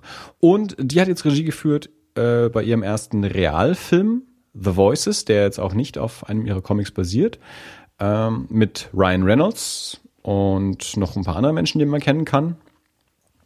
Äh, wie gesagt, lief auf dem Fantasy Filmfest, ich habe ihn nicht angeschaut. Ähm, Bianca hat ihn gesehen und fand ihn gut. Wir drei hier haben jetzt nur den Trailer gesehen. Also Dirk schickte mir neulich den Trailer. Ähm, ich weiß nicht, wie du drüber gestolpert bist. Kannst du das noch nachvollziehen? Ähm, kann ich tatsächlich nicht. Äh, irgendwo in meinem Newsfeed bin ich da wohl. Also drüber Dirk, gelaufen. Dirk ist irgendwie drüber gestolpert, ähm, schickte mir den Trailer. Ich habe gesagt, ja, Trailer an sich habe ich schon mal gesehen. Ähm, aber der kommt, ich habe jetzt nämlich auch nachgeschaut, am 23.04. hat er jetzt deutschen Starttermin mhm. äh, fürs Kino. Von daher, ähm, ja, also sind, sind wir fast schon ein bisschen früh dran, aber äh, also er kommt jedenfalls noch ins deutsche Kino. Ähm, Dirk, du, du hast den Trailer vorgeschlagen. Magst du kurz was zu sagen? Ja, äh, wie gesagt, ich, ich, ich kann nicht mehr genau sagen, wie ich darüber gestolpert bin, aber äh, es geht um einen Typ, der mental ein, weiß nicht, kleines Problem hat. Zumindest nimmt er Tabletten dagegen, eigentlich, die er aber jetzt abgesetzt hat. Und äh, er unterhält sich mit, also er sagt in einer Szene, er unterhält sich mit seinen Haustieren. Es ist ein netter Typ, also er macht einen netten Eindruck, er arbeitet in einem normalen Job. Ich glaube, die stellen Badewannen her. Und äh, er, es geht darum, dass er sagt, er, er, redet mit seinen Haustieren, mit seiner Katze und mit seinem Hund. Und äh, die reden tatsächlich zu ihm. Und die Katze, die ist so ein bisschen das, das verkörperte Böse. Das, und, und, sie spricht mit einem spanischen Akzent. Und äh, sie sagt ihm dann Dinge wie äh, über, sein, über das Mädel, das er irgendwie auf Arbeit kennengelernt hat oder das er irgendwo kennengelernt hat und sagte, uh, she's lying to you. She, you should kill her. Und ähm, das tut er dann auch. Und ähm, also es ist ein bisschen, ich, es ist ein bisschen, ein bisschen äh, schwer abzusehen, wo das tatsächlich hingeht, aber es ist, also der, die, die Katze ist wohl so ein bisschen das äh, äh, animiert, so dass das, das Böse in ihm und der Hund ist so ein bisschen der Gemäßigte, die ihm, die ihm zu mir sprechen und dann gibt es irgendwann einen abgetrennten Kopf im Kühlschrank, der auch noch zu ihm spricht und dann gibt es eine Psychiaterin und äh, die reden alle mit ihm. Und äh, ich fand den Trailer tatsächlich, glaube ich, einfach lustig. Also ich fand das, also es hat mich angesprochen, so vom, vom, äh, vom Stil her, weil das Ganze auf eine ja, recht schwarzhumorige Art und. Weise doch, doch recht lustig ist. Lukas, ich habe dir den Trailer dann auch geschickt. Äh ja, also ähm, er hat es ja gerade schon ganz gut ähm, wiedergegeben. Was ich ganz interessant fand, war, dass ich äh, im ersten Moment dachte, was ist das denn jetzt für, für eine Komödie auf einem? Also, also nicht, da hatte ich noch nicht den ganzen Trailer gesehen, das waren die ersten 30 Sekunden, wo äh, gezeigt wird, wie er mit diesem Mädel aus der Arbeit spricht und er sagt, ja, und äh, ich habe zwei Haustiere und die reden mit mir und sie sagt so, ja, ich kann das total verstehen. Und äh, manchmal reden, also so, äh, sie hat nicht gedacht, dass sie wirklich mhm. mit ihm sprechen. Und ich dachte so, was ist denn das jetzt hier für eine Romanze, Komödie? Ist das jetzt wieder hier irgendwie so, und auf einmal sind da abgetrennte Köpfe im Kühlschrank und äh, ich war total ähm, perplex, äh, was da jetzt äh, auf einmal los ist. Dann habe ich mir nochmal angeguckt. Ja, und äh, ist anscheinend wirklich ein bisschen Psycho, der Kerl. Aber es sah auf jeden Fall sehr interessant aus. Ich mhm. ähm, werde mir den auf jeden Fall auch angucken. Ich habe den letztes Jahr beim FFF ausgelassen, ähm, weil der, also ich habe mir, Fantasy Filmfest bereite ich mich ja relativ ähm, eingebig drauf vor und schaue Trailer an, um, um entsprechende Auswahl zu treffen. Und ähm, von dem war die längste Zeit kein Trailer verfügbar. Deswegen konnte ich nur die, die Beschreibung lesen, aber keinen Trailer dazu sehen. Und mich hat das abgeschreckt mit den sprechenden Tieren. Also das war, das war so ein, das war so ein Teil, wo ich dachte, mh, hm, genau, das war da, auch der Teil. Da, da gucke ich jetzt lieber andere Filme als den. Das, das spricht mich jetzt nicht so richtig irgendwie an. Ähm, auch jetzt, ich, ich habe jetzt den Trailer natürlich nochmal angeschaut dann. Und ähm, also ich würde den schon gucken, nachdem ich auch mindestens eine Stimme kenne, die sagt, der war gut. Äh, aber das ist, das ist so ein bisschen der Teil, der mich so ein bisschen abschreckt. Also ich habe immer so ein bisschen E-Probleme. Ich sag, also früher habe ich immer Drecksviecher-Filme gesagt. Also sowas wie das Schweinchen Babe oder, oder hier das mit dem Wal und so. Ähm, das, das sind immer so Filme, da. Hat er nicht gesprochen. Ja, also es geht auch nicht immer nur um sprechende Tiere, aber so generell, wenn, wenn so Viecher irgendwie im Vordergrund stehen. Da, da, da habe ich. Mit dem Wal. Naja, wie heißt denn das nochmal? Free Willy, ja, genau, ja, ja. Als ich irgendwann rausgefunden habe, dass Michael Madsen im ersten Free Willy mitspielt und Michael Madsen war mein Held in Reservoir Dogs, da ist für mich eine Welt zusammengebrochen. Andererseits, seitdem ich weiß, dass meine deutsche Lieblingssynchronstimme Anne Helm, ja, die Stimme von Babe im Schweinchen namens Babe ist, äh, stehe ich dem Film schon wieder viel offener gegenüber. ähm, nee, also wie gesagt, also das, das ist so das, was mich ähm, letztes Jahr eben so ein bisschen abgeschreckt hat. So der, der spricht mit seiner Katze, hm, ne, weiß nicht, klingt für mich ein bisschen komisch. Ähm, jetzt der Trailer, so dieses, dieses schwarzhumorige mag ich natürlich schon irgendwie gerne. Das mit den Tieren finde ich ein bisschen verwirrend. Äh, entspricht nicht ganz meinem Geschmack. Ähm, deswegen, also ich, ich würde den sicherlich bei Gelegenheit mal gucken, ist aber kein Trailer, von dem ich sage, oh ja, den möchte ich gerne sehen. Also ich, ich dachte auch im ersten Moment so, sprechende Tiere ist doch wieder irgendwie so Schweinchen Babe, irgendwie so ein Verschnitt, ja, also irgendwie sowas in der Art, aber dadurch, dass dann diese Prämisse kommt, dass er halt irgendwie so äh, Probleme hat im Kopf, ähm, wird das Ganze irgendwie für mich wieder interessant. Also ist, dann kann man das auch irgendwie wieder nachvollziehen. Bei Schweinchen Babe hat einfach Schweinchen Babe gesprochen. Niemand hat danach gefragt, warum spricht dieses Ich will Schwein. jetzt auch nicht The Voices mit, mit Schweinchen Nein, aber es ist, es ist einfach äh, dahingehend einfach was anderes, als dass der Typ einfach nur Psycho ist und nicht äh, die Ja, ja. wirklich sprechen. Ja, weiß nicht, irgendwie sind sprechende Tiere sind irgendwie so ein Ding, das mich irgendwie ein bisschen abschrecken. Egal, warum die jetzt sprechen. Ob das nur in seinem Kopf ist oder ob's, äh, ob Tiere tatsächlich sprechen. Irgendwie. Ich muss sagen, sie haben es ganz gut gemacht, so von der Animation her. Fand ich das auch, also im Trailer jetzt erst Ja, schlecht. das, äh, ja, ja. Also so, um, äh, ums, da, darum ging es mir auch gar nicht. Wie gesagt, auch als ich das, das Konzept nur gelesen habe, hat es mich abgeschreckt, ohne eine Szene davon gesehen zu haben. Ja. Also ich finde es ganz spannend, ähm, äh, weil weil es so, das ist so weit weg von dem, was was Marjan Satrapi bisher gemacht hat. Also die wirklich diese diese ähm, politischen Kindheitserinnerungen. Äh, Das ist der Unterschied zwischen uns, ja. Also ich denke mir, ach, ja, der Film, äh, da gibt es eine, eine, eine böse Katze mit einem spanischen Akzent, äh, die sagt, hey, you should kill her. Und äh, ist das ist dass sie Das ist der Grund, warum ich mir den Film anschaue. Und der Andi sagt, ja, also mal, Jean Satrapi macht ja eigentlich solche Filme nicht und deswegen könnte ich mir vorstellen, dass ich ihn gegebenenfalls angucke. oh je. Ja, ja. Mich wundert Wenn dieser Podcast mich noch wundert ja, stoppt, dann wisst ihr warum. mich, mich wundert's ja, dass Dirk nicht schon wieder sagt, ich hab's genau gewusst, ich schlage irgendwas vor, äh, und Andi hat's nicht gesehen, weiß aber schon wieder mehr drüber als ich. Äh, natürlich. Ich das habe nur ich einen Trailer gesehen und er weiß schon wieder, die Regisseurin hat ja früher den und den Comic gemacht und den gemacht und so. das- das und ihrer Kindheit und ist ja da geboren und so. Das stelle ich aber noch nicht mal in Frage. Falls bitte wie ein altes Ehepaar vorkommen, Andi ist tatsächlich der Mensch, den ich am längsten in meinem Leben kenne. Abgesehen von meinen Ich wollte Eltern. gerade sagen, seine Familie kennt er länger. Ich Aber hoffe, du nicht- kennst auch deine Schwester länger. Nicht viel. Nee, tatsächlich. Doch, du kennst deine Schwester. Naja, ja, okay, Nee. wir kennen uns aus dem Kindergarten. Richtig. Ja. Und da gab's noch nicht. Ja. Ja, Wie viele Jahre seid ihr auseinander? fünf. Ah ja, gut. Ja, dann, äh, dann vielleicht So. nicht. Kennen wir uns aus dem Kindergarten aus der Grundschule? Kindergarten. Meine Mutter hat mal, hat mal Fotos rausgezogen, nämlich. Äh, Das ist ja das Schöne. Also ich habe ja Dirk 99, also 1999 quasi wieder kennengelernt. Also ich kannte ihn noch und er mich nicht. Und ich habe gesagt, wir kennen uns. Ich war mal bei dir auf Kindergeburtstag. Und er so, hm? Und dann war er irgendwann mal bei mir daheim und meine Mutter hat dann wirklich mal so, so, so Gruppenfotos irgendwie äh, rausgezogen, auf denen wir beide drauf sind halt auch so. War Ja. bestimmt die Masernparty. Ich glaube, das ist wirklich was Besonderes, wenn man noch jemanden aus dem Kindergarten kennt. Also ich kenne niemanden. Das Geile ist halt, Kindergarten. ich, ich, ich, ich sage auch immer wieder, ich erinnere mich halt noch exakt an den Moment, als, als uns sein Vater irgendwie beigebracht hat, die hatten so einen Farn auf dem Tisch stehen in der Vase. Und wenn man da so Bier reinschüttet, dass sich dann das, die Blätter von dem Farn so einkringeln irgendwie. Und ich erzähle das irgendwie so und Dirk meint so, ja, ja, das klingt nach meinem Vater. Ja, also The Voices Trailer. Äh, Film ähm, am, was habe ich gesagt, 23.04. ist aktueller Starttermin zumindest mit Ryan Reynolds. Ich glaube, Anna Kendrick war noch dabei und noch irgendeine Dame, die ich jetzt gerade vergessen habe. Ähm, sieht nach einer spaßigen, schwarzhumorigen Komödie aus, wenn man auch mit getrennten Gliedmaßen leben kann. Und sprechenden Tieren. Also eigentlich ähm, so ein bisschen so, so die, die Edgar Wright, Simon Peck Ecke Ja. also, wo ich bei Hot, das war das, was ich bei Hot Fuzz damals so toll fand. Das ist irgendwie eine gar nicht so abseitige Buddy-Action-Comedy, aber dann fliegt halt auch mal ein Kopf durch die Gegend. Ja. Gut. Das ist unser Eindruck von ähm, The Voices. äh, The Voices. Ähm, hat außer mir noch irgendwas auf der Liste? Irgendwer? Irgendwas? Nee. Nein? Dann mache ich weiter. Ähm, ich habe mal wieder eine Dokumentation gesehen auf Netflix US.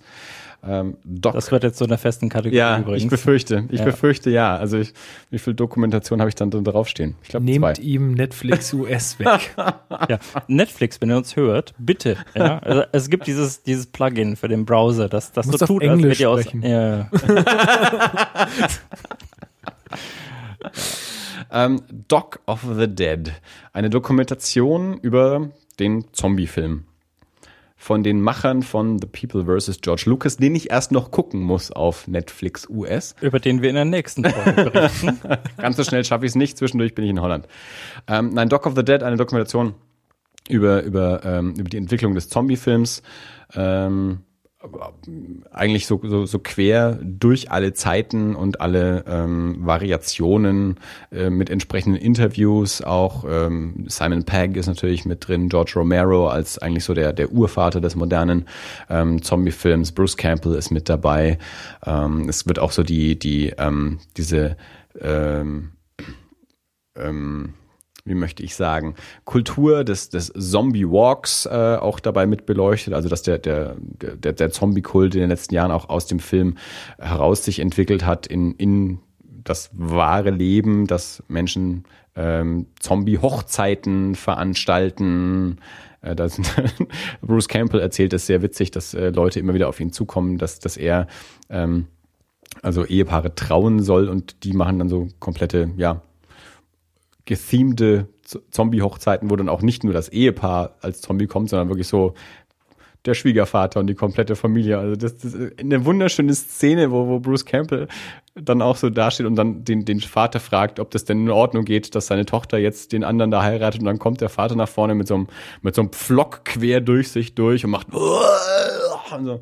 Ja, also beleuchtet so die, die komplette Zombie-Kultur äh, der letzten Jahre und ähm, aber eben auch ausgehend ähm, zurück in die wann auch immer mit mit mit White Zombie und und I Walk with the Zombie das angefangen hat mit äh, mit den Zombie-Filmen und die Kultur, wo es herkommt und über Romero und also Dog of the Dead eine ein, ein schöner Überblick über ähm, Zombies vom Anfang bis heute.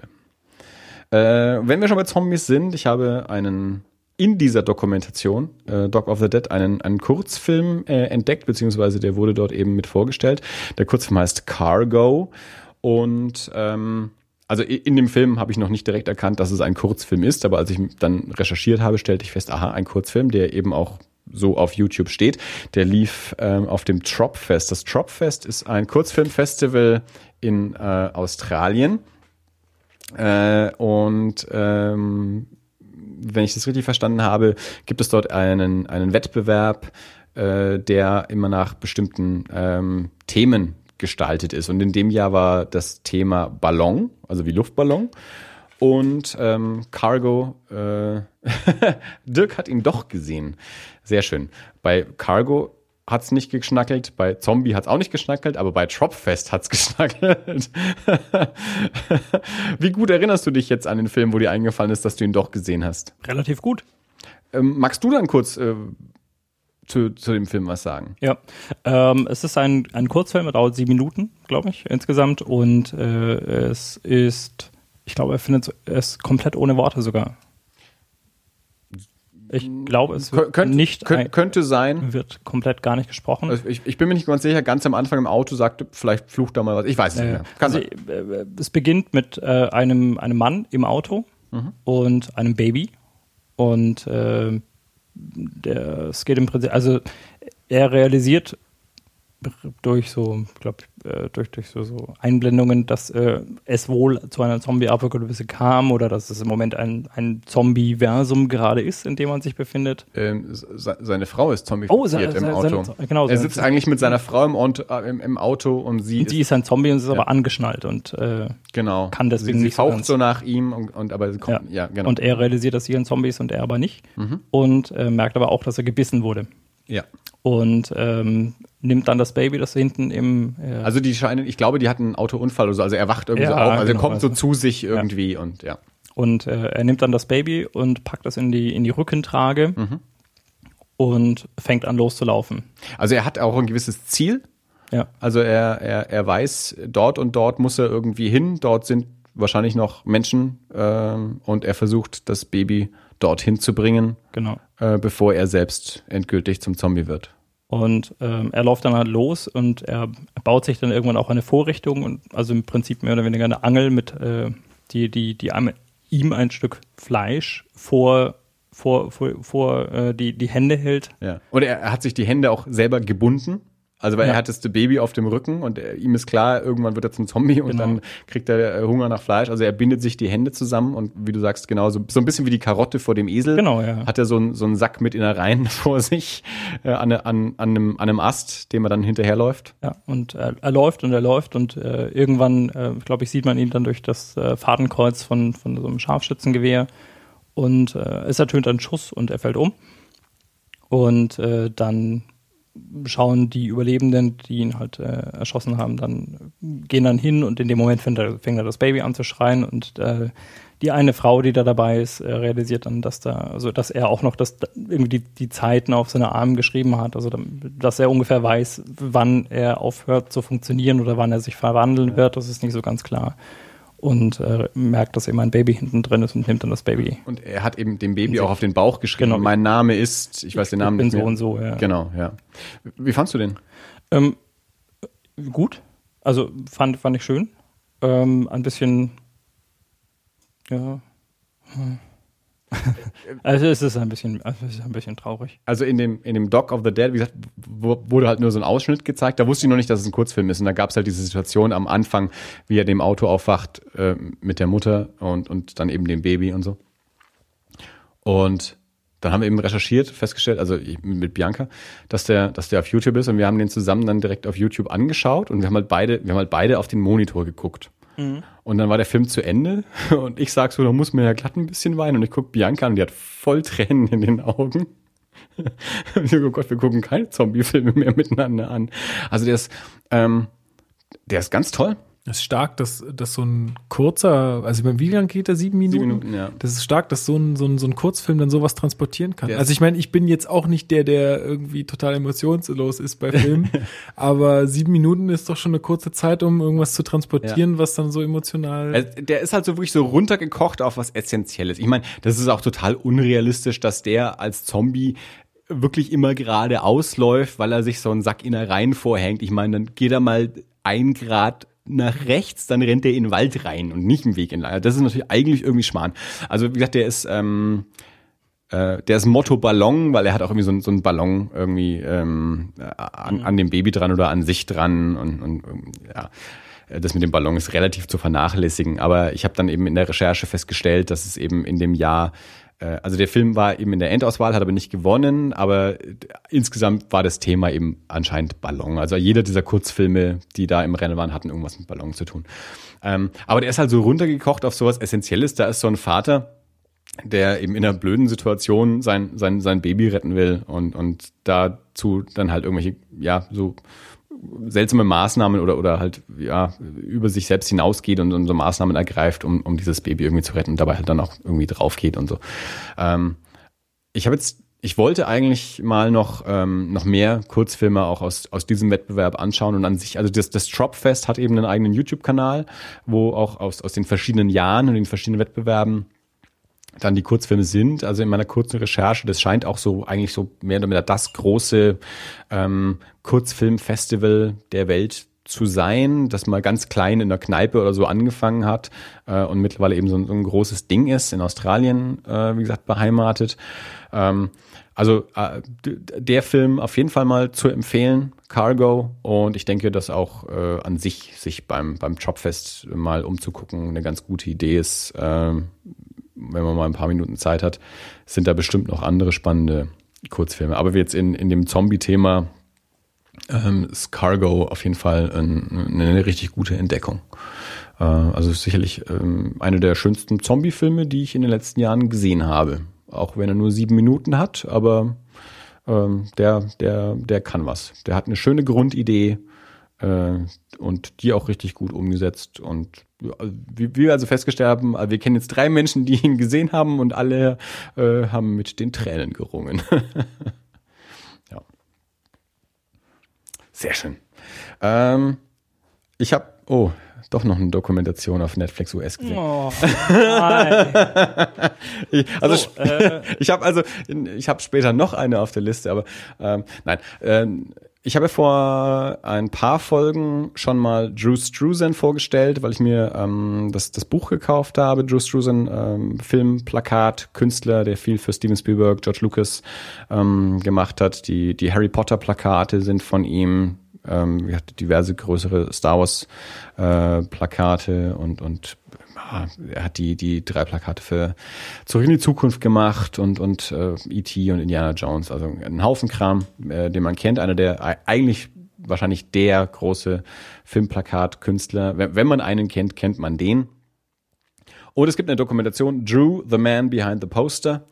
Ähm, fand ich eine sehr informative Dokumentation, die zum einen seine, seinen Werdegang sehr schön darstellt, zum anderen auch so sein, seinen Prozess äh, und auch wie so die, die Entstehung von, von verschiedenen Plakaten und was da so dahinter steckte und wie die gestaltet sind. Ähm, viele Interviews, Steven Spielberg, George Lucas, Guillermo del Toro, verschiedene andere Leute, ähm, Lebenspartner, äh, Geschäftspartner, sein Sohn, Tochter, Frau, alle mit dabei.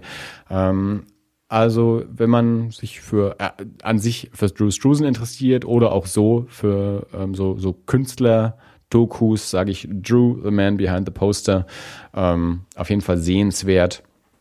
Und man, er ist einfach, also ich halte ihn für, für ganz furchtbar großartig. Also ich bin großer Fan und äh, gerade jetzt, wo ich die Dokumentation gesehen habe, bin ich umso gespannter, ähm, wie das Plakat für den neuen Star Wars-Film werden wird. Also ich glaube, als wir über den Trailer gesprochen haben oder als, auch als Tobi da war, haben wir schon mal drüber gesprochen. Ähm, eine der großen Fragen wird Drew Struzan wieder das Plakat machen. Also als die Prequels rausgekommen sind, war das für uns eine ganz große Sache, dass, dass Drew Struzan wieder die Plakate macht. Jetzt, wenn Episode 7 rauskommt, äh, ist das eine bisher ungeklärte Frage. Wie wird das Plakat aussehen und wer macht's? Drew Struzan ist eigentlich äh, im Ruhestand. Also der, der hat sich zurückgezogen, weil die Kunst des Filmplakats ausgestorben ist. Niemand bezahlt mehr für Filmplakate, schon gar nicht für gemalte Filmplakate. Es ist nur noch in Photoshop schnell drei Köpfe zusammengefügt und die Namen drüber geschrieben. Und so, dass Drew Struzan irgendwann gesagt hat, also ich kriege eh keine Jobs mehr, mich bezahlt niemand mehr dafür, dann kann ich jetzt auch aufhören und ähm, malt jetzt dann eben so pri privat, also nicht mehr in Auftrag, sondern macht jetzt wirklich einfach so als, als Fine Artist, wie man sagt, Kunst. Ähm, umso schöner fände ich es, äh, wenn, wenn, wenn er wieder äh, das Plakat für den neuen Star Wars-Film machen würde. Ich glaube, da würde ich ein kleines Tänzchen vollführen. Ich glaube, ich würde ein, eine große Parade äh, anführen. Und spätestens bis dahin werde ich eine Videokamera besorgen und das dann in unseren Feed packen. Öffentliche Facebook-Party. Andi tanzt. Den Drew Struzan tanzt. Ähm, ich habe nicht nur Dokumentationen auf Netflix US gesehen, ich war auch im Kino. Äh, ich war nicht nur im Kino, ich war im Deluxe-Kino. Wir haben ja schon äh, ab und zu mal hier äh, erwähnt, das äh, ortsansässige Cinecittà hat einige Säle in Deluxe-Kinosäle umgebaut mit ähm, ja, breiten, bequemen Sesseln, wo man elektronisch äh, die Fußstützen hochfahren kann, mit Bedienung am Platz und Schwenktischchen und ganz viel Abstand nach vorne zu den nächsten Reihen und auch zur Seite zu den nächsten Sitzpartnern. Also sehr, sehr, sehr komfortabel. Ähm, und ich habe in diesem Kino Birdman angeschaut. Birdman gewinnt momentan alle Preise, ist wahrscheinlich der große Anwärter für diverse Oscars, ähm, einer der meist nominierten Filme dieses Jahr. Ähm, Michael Keaton spielt einen ähm, ehemaligen Hollywood-Star, der durch eine Reihe von Superheldenfilmen Birdman bekannt geworden ist und jetzt äh, 20 Jahre danach am Broadway ein Theaterstück inszeniert, basierend auf einem Roman von Raymond Carver, das er selbst ähm, ja, für, für die Bühne geschrieben hat, die Hauptrolle spielt und inszeniert. Ähm, und aber auch eben so mit seiner, mit seiner Vergangenheit als dieser Superheldendarsteller irgendwie immer wieder ähm, konfrontiert, konfrontiert wird und auch zum Teil damit zu kämpfen hat.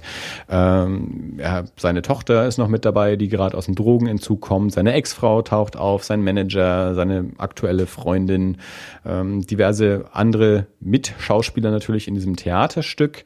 Ähm, und das, das inhaltlich ist es relativ schwer zu beschreiben aber irgendwie geht's in dem Film um, es geht um, es geht um Kunst, es geht um Theater, es geht um Film, es geht um Ruhm, es geht darum, wie verarbeitet man Ruhm, wenn man eigentlich Kunst schaffen will, aber so als, als, ja, Pop Kulturdarsteller bekannt ist, also so dieses, dieses Zwischenspiel zwischen ich bin eigentlich äh, der ähm, ja, der, der, der große Superheld, Superheldendarsteller von vor 20 Jahren, aber eigentlich wollte ich doch immer Künstler sein und jetzt versuche ich mich als Künstler am Broadway, da werde ich aber auch nicht ernst genommen, weil ich ja eigentlich dieser Hollywood-Typ bin und so. Ähm, also da werden ganz, ganz viele so, so, so Themen verhandelt. Äh, von der Inszenierung her ist er extrem spannend, weil er in, in sehr, sehr, sehr langen Einstellungen gedreht ist. Also es gibt nicht so diese klassische Schuss-Gegenschuss-Situation, ähm, die dann zusammengeschnitten ist, sondern es gibt minutenlange Einstellungen mit einer einzigen Kamera, also eine sehr bewegliche ähm, Handkamera, die mit den Darstellern mitgeht äh, und dann, wenn sich zwei Darsteller unterhalten und der eine dann also es spielt fast nur in diesem Theater, in diesem Theater und, und noch so die Straße um das Theater rum. Und dann geht die Kamera eben mit, mit dem einen Darsteller mit und der biegt dann irgendwo ab und da steht jemand anders und dann bleibt die Kamera dann da oder geht dann mit dem wieder weiter und bewegt sich eben so um dieses, durch dieses komplette Theater. Ähm, und es gibt sehr, sehr wenig echte Schnitte in dem Film. Also man merkt dann schon, zwischendrin gibt's eben mal so, so Zeitsprünge natürlich in der Handlung. Da ist dann immer ein Schnitt. Die sind so ein bisschen vertuscht dann äh, mit, mit der Kamera, dass die Kamera mal im Gebäude hochgeht und wieder runtergeht und da ist dann halt so ein Schnitt drin versteckt zum Beispiel. Ähm, aber die, das, das, das Blocking von diesen Szenen, also wer wo stehen muss. Und die, die Kamera ist eben auch nicht statisch. Es ist nicht so, dass die Kamera einfach dasteht und Schauspieler was machen, sondern die ist sehr, sehr dynamisch ähm, und, und wandert um die Schauspieler rum und zu jedem Zeitpunkt muss ja der Schauspieler immer am richtigen Ort dann sein. Ähm, und da, da kann dann zum Beispiel so eine, so eine drei Minuten Szene mit Michael Keaton irgendwie gedreht sein und dann geht die Kamera irgendwo weg zu, zu Emma Stone und wenn die dann was verkackt, sind die drei Minuten vorher mit Michael Keaton ja auch irgendwie verkackt. Also da würde ich tatsächlich gern mal ein, ein Making-of dazu sehen, nur zu dieser, dieser Kameraarbeit und dem, dem Blocking ähm, von, von diesen Szenen. Ähm, der Film überschüttet äh, mit, mit Lorbeeren und ich muss sagen, zu Recht. Also das Einzige war, dass er so im, im letzten Viertel ähm, der, das ist einer von diesen Filmen, wo, wo ich zumindest so zwei, dreimal das Gefühl hatte, da ist er jetzt zu Ende und dann war es dann doch nicht, ging immer noch so ein bisschen weiter. Ähm, das hat mich ein bisschen irritiert, aber im Großen und Ganzen war das für mich ein, ein, ein ganz, ganz großes Kinoerlebnis, weil der so was endlich mal wieder was Frisches, Eigenes ist, nicht aussieht wie jeder andere Film, nicht was präsentiert, nicht was erzählt wie jeder andere Film. Ich meine, dass die Rolle von Michael Keaton gespielt wird, ist ganz, ganz, ganz großartig, weil das natürlich so komplett auf seinen Batman aus den 80er, 90er Jahren referiert. Ähm, ich habe mich auch gefragt, ähm, wurde das geschrieben mit Michael Keaton im Kopf oder wurde das geschrieben und sie haben dann Michael Keaton dafür bekommen, äh, weil er natürlich exakt auf diese Rolle passt. Ähm, er hat auch immer wieder so diese, so in seinem Kopf hat er immer die Stimme von Birdman auch. Also das spielt ganz viel auch mit so magischem Realismus. Also es gibt dann eben auch so Szenen, ähm, die einfach so äh, rein, er steht auf dem Dach und dann sind einfach so Action-Sequenzen reingeschnitten, als würden jetzt irgendwelche Angriffe da passieren, wie in einem Superheldenfilm und er würde rumfliegen und so. Und äh, das einfach, einfach so unerklärt ist das so mit drin. Wie gesagt, magischer Realismus. Also da sind einige auch inszenatorische Kniffe drin, die mich so begeistert haben. Einfach so, so, so beiläufig. Ähm, der, der Regisseur, ähm, kriege ich wieder den Vornamen nicht in Inaritu, der zuletzt Gravity gemacht hat und, und vorher auch Babel gemacht hat und so. Ähm, äh, ich habe nicht alle von seinen Filmen gesehen. Babel hat mich damals sehr fasziniert. Gravity habe ich immer noch nicht gesehen. Da gehen die Meinungen ja irgendwie ziemlich auseinander. Ähm, Birdman, ähm, ich möchte den ganz, ganz, ganz arg empfehlen. Also ich, ich, man, man wirft mir vor, ich sei ein Snob und ich würde, äh, wenn, wenn alle Leute irgendwas gut finden, fände ich es ja schon schlecht. Aber der Film verdient alle seine Lorbeeren und Preise zurecht. Mein Vater hat genau dasselbe gesagt. Der hat ihn gestern angeschaut. Ah, ja. Und ähm, er hat noch den Zusatz gebracht, dass ähm, er war auch im Deluxe-Kino mhm. und er hat gesagt, dass das in so einem Ambiente nochmal mehr wirkt. Deswegen, äh, wir haben ja auch, also Dirk hat es ja auch schon mehrfach gesagt, du wolltest auch schon öfter mal ins Deluxe-Kino und wartest eigentlich immer so auf den richtigen Film dafür. Und ähm, Bianca und ich haben eben auch gesagt, wir, wir gucken uns das Deluxe-Kino mal an, aber eben auch wenn, wenn der Film halt passt. Und ich habe dann eben gesagt, naja, Birdman, ich will den auf jeden Fall sehen. Der spielt im Theater. Das bietet sich irgendwie so ein bisschen an, äh, den vielleicht auch im Deluxe zu gucken. Also da passt das Ambiente. Oder wie wir damals im, im Innenhof vom Stadtmuseum Mhm. Zorro gesehen haben als Open Air. Also die, diese alte Kulisse und da dann Zorro äh, auf der großen Leinwand war natürlich fantastisch. Und ja, so da auch. Also das, das Publikum ist natürlich dann auch ein entsprechendes. Also da muss man sich nicht, nicht mit nervigen Teenagern rumärgern. Äh, und naja, es ist ja nun mal so. Ja? Manchmal nerven halt auch. Also nicht nur Teenager, also ich will es gar nicht am Alter festmachen. Es gibt auch ältere Menschen, äh, die, die mich im Kino nerven, die ich anmaulen muss. Es sind ja nicht so viele Plätze da, dass ähm, auch äh, also die Wahrscheinlichkeit, dass äh, nervige Teenager dabei sind, wird geringer. Ja, ja, es ist halt relativ teuer, äh, also im Vergleich. Ich finde, für das, was da geboten wird, ist es gar nicht mal so teuer. Ähm, es waren jetzt 15,50, die wir da pro Karte bezahlt haben, aber dafür, ja, es läuft keine Werbung, es laufen nur Trailer. Ähm, es wird gekellnert am Platz. Da sind drei Mädels rumgelaufen, die während der, des kompletten Vorprogramms äh, Bestellungen aufgenommen haben und gekellnert haben. Die äh, Nachos kommen dann halt auch nicht in der Plastikschüssel, sondern in der Keramikschale. Das heißt, es muss ja hinterher auch alles anständig aufgeräumt und, und, und gewaschen werden und so. Das ist nicht einfach nur Plastikschüssel äh, in, in den Müllsack. Und es sind viel weniger Sitzplätze, das natürlich auch, also viel weniger äh, Einnahmen durch, durch Eintrittskarten. Also für den, für den Aufwand, der da betrieben ist, äh, ist es gar nicht mal so viel mehr Geld zu einer, zu normal. Also wir waren an einem Freitag drin, also Wochenend klar eh noch ein bisschen teurer, also 15,50 pro Karte und normaler Film hätte wahrscheinlich 9 Euro, 9,50 Euro oder sowas gekostet, ich weiß es nicht genau. Ähm, und ich würde ich würd jetzt nicht jede Woche da reingehen wollen und nicht für jeden Film, aber da hat es auf jeden Fall gepasst und da haben mich die 15,50 auch in keiner Weise gereut. Da läuft ja auch nicht jeder Film. Natürlich. Das ist meistens mein Problem, dass äh, nur irgendwie Honig im Kopf da drin läuft. Und dann denke ich mir, nö. Also Birdman, wenn dein Vater es empfohlen hat. Und Ja, ich, ich werde mir, ich ja, habe auch schon zu Hannah gesagt, wir, also ich glaube, das ist der Film, wo wir das doch auch dann mal. Ich habe ihr, sie, sie hat schon seit Ewigkeiten einen Gutschein von mir rumliegen. Und ähm, das sollten wir doch jetzt dann, müssen wir uns aber auch wahrscheinlich ranhalten, weil der ist wahrscheinlich in drei Wochen wieder auf DVD wieder zu haben. Äh, ja, so. wobei, ja, äh, man, wenn der Obwohl, jetzt, wenn er Oscars wenn der jetzt gewinnt. wirklich Oscars gewinnt, dann wird er schon noch ein bisschen laufen. Und die Chancen stehen ganz gut, dass er den einen oder anderen kriegt. Also Birdman, angucken. Ähm, die Doku überspringe ich, weil die war nicht so dolle. Sag einmal kurz den Namen. Ähm, es, es, das, es gibt in, in New York ähm, den, den Comedy Club Improv, Improvisation. Äh, es gibt auch einen LA-Ableger und mittlerweile gibt es eine ganze Kette davon, aber The Improv ist einer der, wenn nicht der erste eigene Comedy Club. Ähm, und als die 50-Jähriges hatten, haben die halt so ein Special irgendwie gemacht, Interviews mit ähm, Jerry Seinfeld und, und einem Haufen anderen Leuten. Und ja, war, war nicht so spannend. Es war okay, aber hat mir nicht so viel Neues gebracht und war halt so ein bisschen, wir feiern uns, weil wir halt gerade 50-Jähriges haben, aber es war jetzt nicht so eine äh, richtig spannende Dokumentation. Ähm, aber ich habe das neue Louis C.K. Special gesehen. Louis C.K., ähm, den wir hier am Podcast auch schon häufiger erwähnt haben, hat vor ein paar Wochen wieder auf seiner Website ein neues Comedy Special veröffentlicht. Äh, kann man für 5 Dollar ähm, dort runterladen oder streamen. Ganz simpel, haben wir auch schon mehrfach erwähnt, Live at the Comedy Store. Der Comedy Store ist neben dem Improv äh, der andere große Comedy Club ähm, in, in LA. Ähm, einer der, der ganz legendären ähm, Clubs, äh, um die sich viele Legenden ranken und viele Geschichten. Äh, und Louis C.K., der seine ganzen letzten Specials in diversen Theatern aufgenommen hat, weil er mittlerweile einfach so groß ist, dass er auch 1000 Leute irgendwie reinkriegt und nicht nur 50. Äh, hat sich dann aber gedacht, ähm, er hat jetzt mal wieder Bock, irgendwie äh, nicht in einem Theater, sondern sein neues Special eben in einem Club aufzunehmen.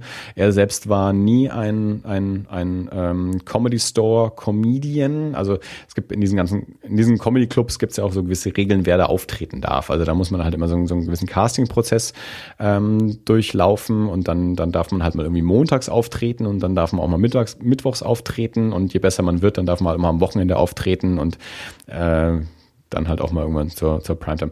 Und Louis C.K. Ähm, hat es im Comedy Store nie geschafft. Also der durfte im Comedy Store erst auftreten, als er halt einfach so groß war, dass man ihm nicht mehr vorbeikam. Aber äh, so in seinen Anfangstagen war er keiner von den Comedians, die im, im, im Comedy Store untergekommen sind. Jedenfalls hat er dort sein neues Comedy Special gedreht ähm, und aktuell, wie gesagt, auf seiner Website ähm, zu haben. Ich halte es nicht für sein stärkstes. Also ich habe schon bessere von ihm gesehen. Ich fand ja auch sein letztes schon nicht so gut. Ich glaube, am besten gefällt mir wirklich immer noch äh, Live at the Beacon Theater. Das, ich glaube, der vorvorletzte. Ähm, es war nicht schlecht, es waren schon ein paar schöne Witze drin, aber irgendwie insgesamt hat es für mich nicht ganz so gezündet wie, ähm, wie seine älteren Specials, die ich ähm, ja schon gesehen habe. Also da hatte ich mir ein bisschen mehr versprochen. Irgendwie hat das, irgendwie hat es für mich nicht so ganz gepasst. Ja, so viel dazu. Ähm, wir haben über den Film Horns schon mal gesprochen, beziehungsweise ihn erwähnt. Ich habe das Buch gelesen und ähm, wir haben darüber gesprochen, dass der Film von Alexandre Aja mit Daniel Radcliffe ähm, irgendwann vielleicht mal kommt. Also letztes Jahr an Halloween in den USA gelaufen. Äh, für Deutschland gibt es immer noch keinen Starttermin, aber er ist jetzt auf Netflix US. Ähm, ja, es ist, ist blöd, aber es ist halt so. Da habe ich ihn jetzt gesehen. Ähm, habe äh, sehr auf den Film hingefiebert und habe jetzt beim Anschauen festgestellt, ich bin, glaube ich, aktuell noch ein bisschen zu sehr am Buch. Das Buch ist noch nicht lang genug her äh, für mich, ähm, als dass ich den Film anständig beurteilen könnte. Er sieht ganz hervorragend aus, äh, tolle Kamera, tolle Farben, also der ist sehr viel richtig gemacht. Von der Geschichte selber, wie gesagt, habe ich momentan die Schwierigkeit, es ist einige der Figuren und einige der Handlungsstränge ähm, sind schon relativ stark abgewandelt ähm, von dem, was im Buch passiert und natürlich fehlt ganz, ganz, ganz viel, gerade was so, was so Psychologie der Figuren angeht äh, im Film. Und da hatte ich jetzt ein bisschen Schwierigkeiten, den, den Film tatsächlich für sich zu beurteilen. Also da bräuchte ich, glaube ich, noch ein bisschen mehr Abstand vom Buch. Jetzt so knapp nach dem Buch ähm, war der Film okay. Wenn ich ihn ohne das Buch, also Bianca hat jetzt halt den Film gesehen und fand ihn in der ersten Hälfte stärker als in der zweiten, aber hatte jetzt, glaube ich, weil sie das Buch nicht gelesen hat, ähm, ja, nicht, nicht die gleichen Schwierigkeiten wie ich. Also hat ihn einfach frischer anschauen können. Also wenn man den Film für sich selber beurteilt, ähm, kommt er wahrscheinlich besser weg. Wie gesagt, ich ähm, jetzt einfach noch, noch zu nah am Buch. Meistens die Schwierigkeit. Ja, ähm, ja klar. Also man, ich, ich, ich sage ja immer wieder, ähm, eine, eine Adaption in einen Film muss auch als Film beurteilt werden. Also wenn eine Adaption zu nah am Buch ist, dann ist es einfach nicht filmisch, dann ist es nichts eigenes, dann brauche ich es auch nicht. Ähm, eine Filmadaption muss sich von der Vorlage lösen, um auch einen, einen Mehrwert zu stiften und im, in, im neuen Medium eben auch die Mittel des neuen Mediums auch zu nutzen, sonst ist es einfach Quatsch. Ähm, und, und auch einfach akzeptieren, dass man gewisse Mittel nicht hat.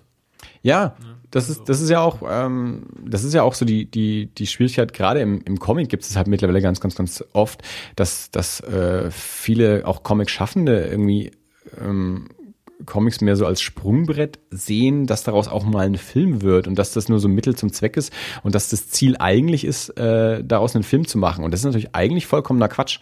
Ähm, sondern wenn, wenn ein Comic als Comic richtig, richtig gut ist, wird er nicht besser dadurch, dass er verfilmt wird. Also viele sehen das so als Adelung. Davon gibt's jetzt auch einen Film. Ja, aber es war vorher schon ein hervorragender Comic.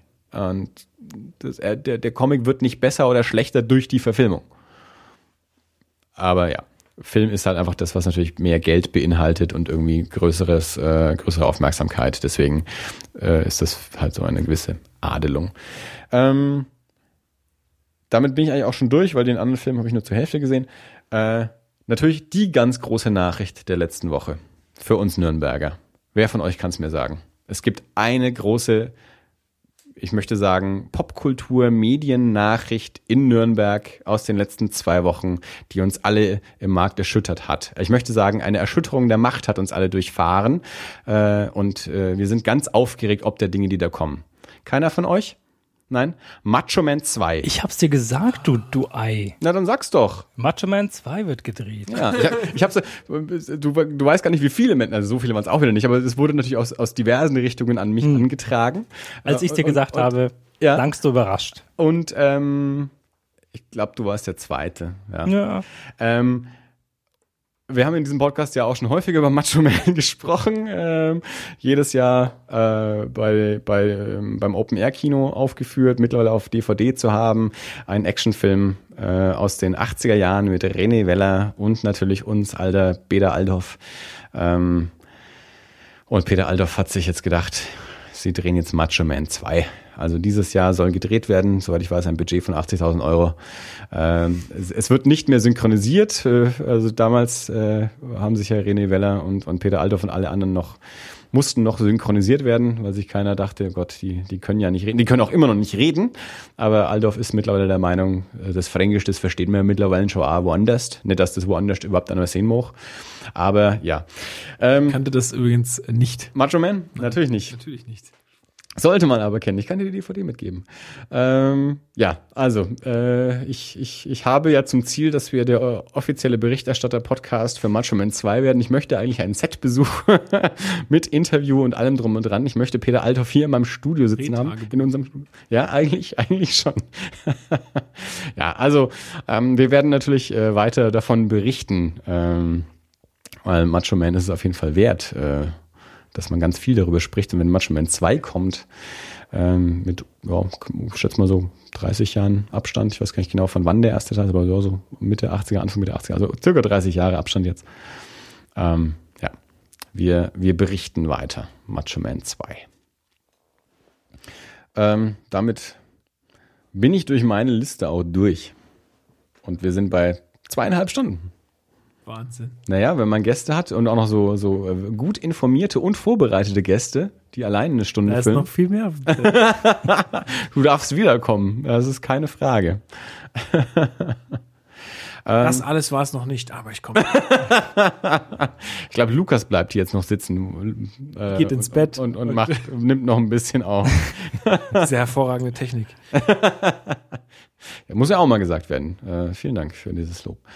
Ähm, okay, äh, dann würde ich sagen, äh, vielen Dank, Lukas, für deinen Besuch, äh, hm, für deine äh, wunderbaren Ausführungen zum Brettspiel. Wenn unsere Hörer noch mehr von Brettspielen wissen wollen, ähm, dann äh, meldet euch bei uns. Wir leiten euch an Lukas weiter. Ansonsten sein Podcast Corner Philosophie auf iTunes. Ähm, so ähnlich heißt er auch auf Twitter. Da gibt's auch eine Facebook-Seite. Ihr findet das schon, dann kriegt ihr auch mich. Ähm, genau, ich bin meistens der Administrator für diese ganzen Sachen. uns natürlich in den Show Notes www.das-alles.de auf Twitter, das unterstrich alles auf Facebook, irgendwas mit das alles und Podcast, äh, E-Mail info at das-alles.de, äh, Kommentarfunktion auf der Website, ihr wisst Bescheid. Ähm, Dirk, war das alles? Das war alles. Dann äh, herzlichen Dank in die Runde. Ähm, wir hören uns zwei, in zwei Wochen wieder und äh, bis dahin viel Vergnügen. Tschüss. Ciao. Ciao. Ciao.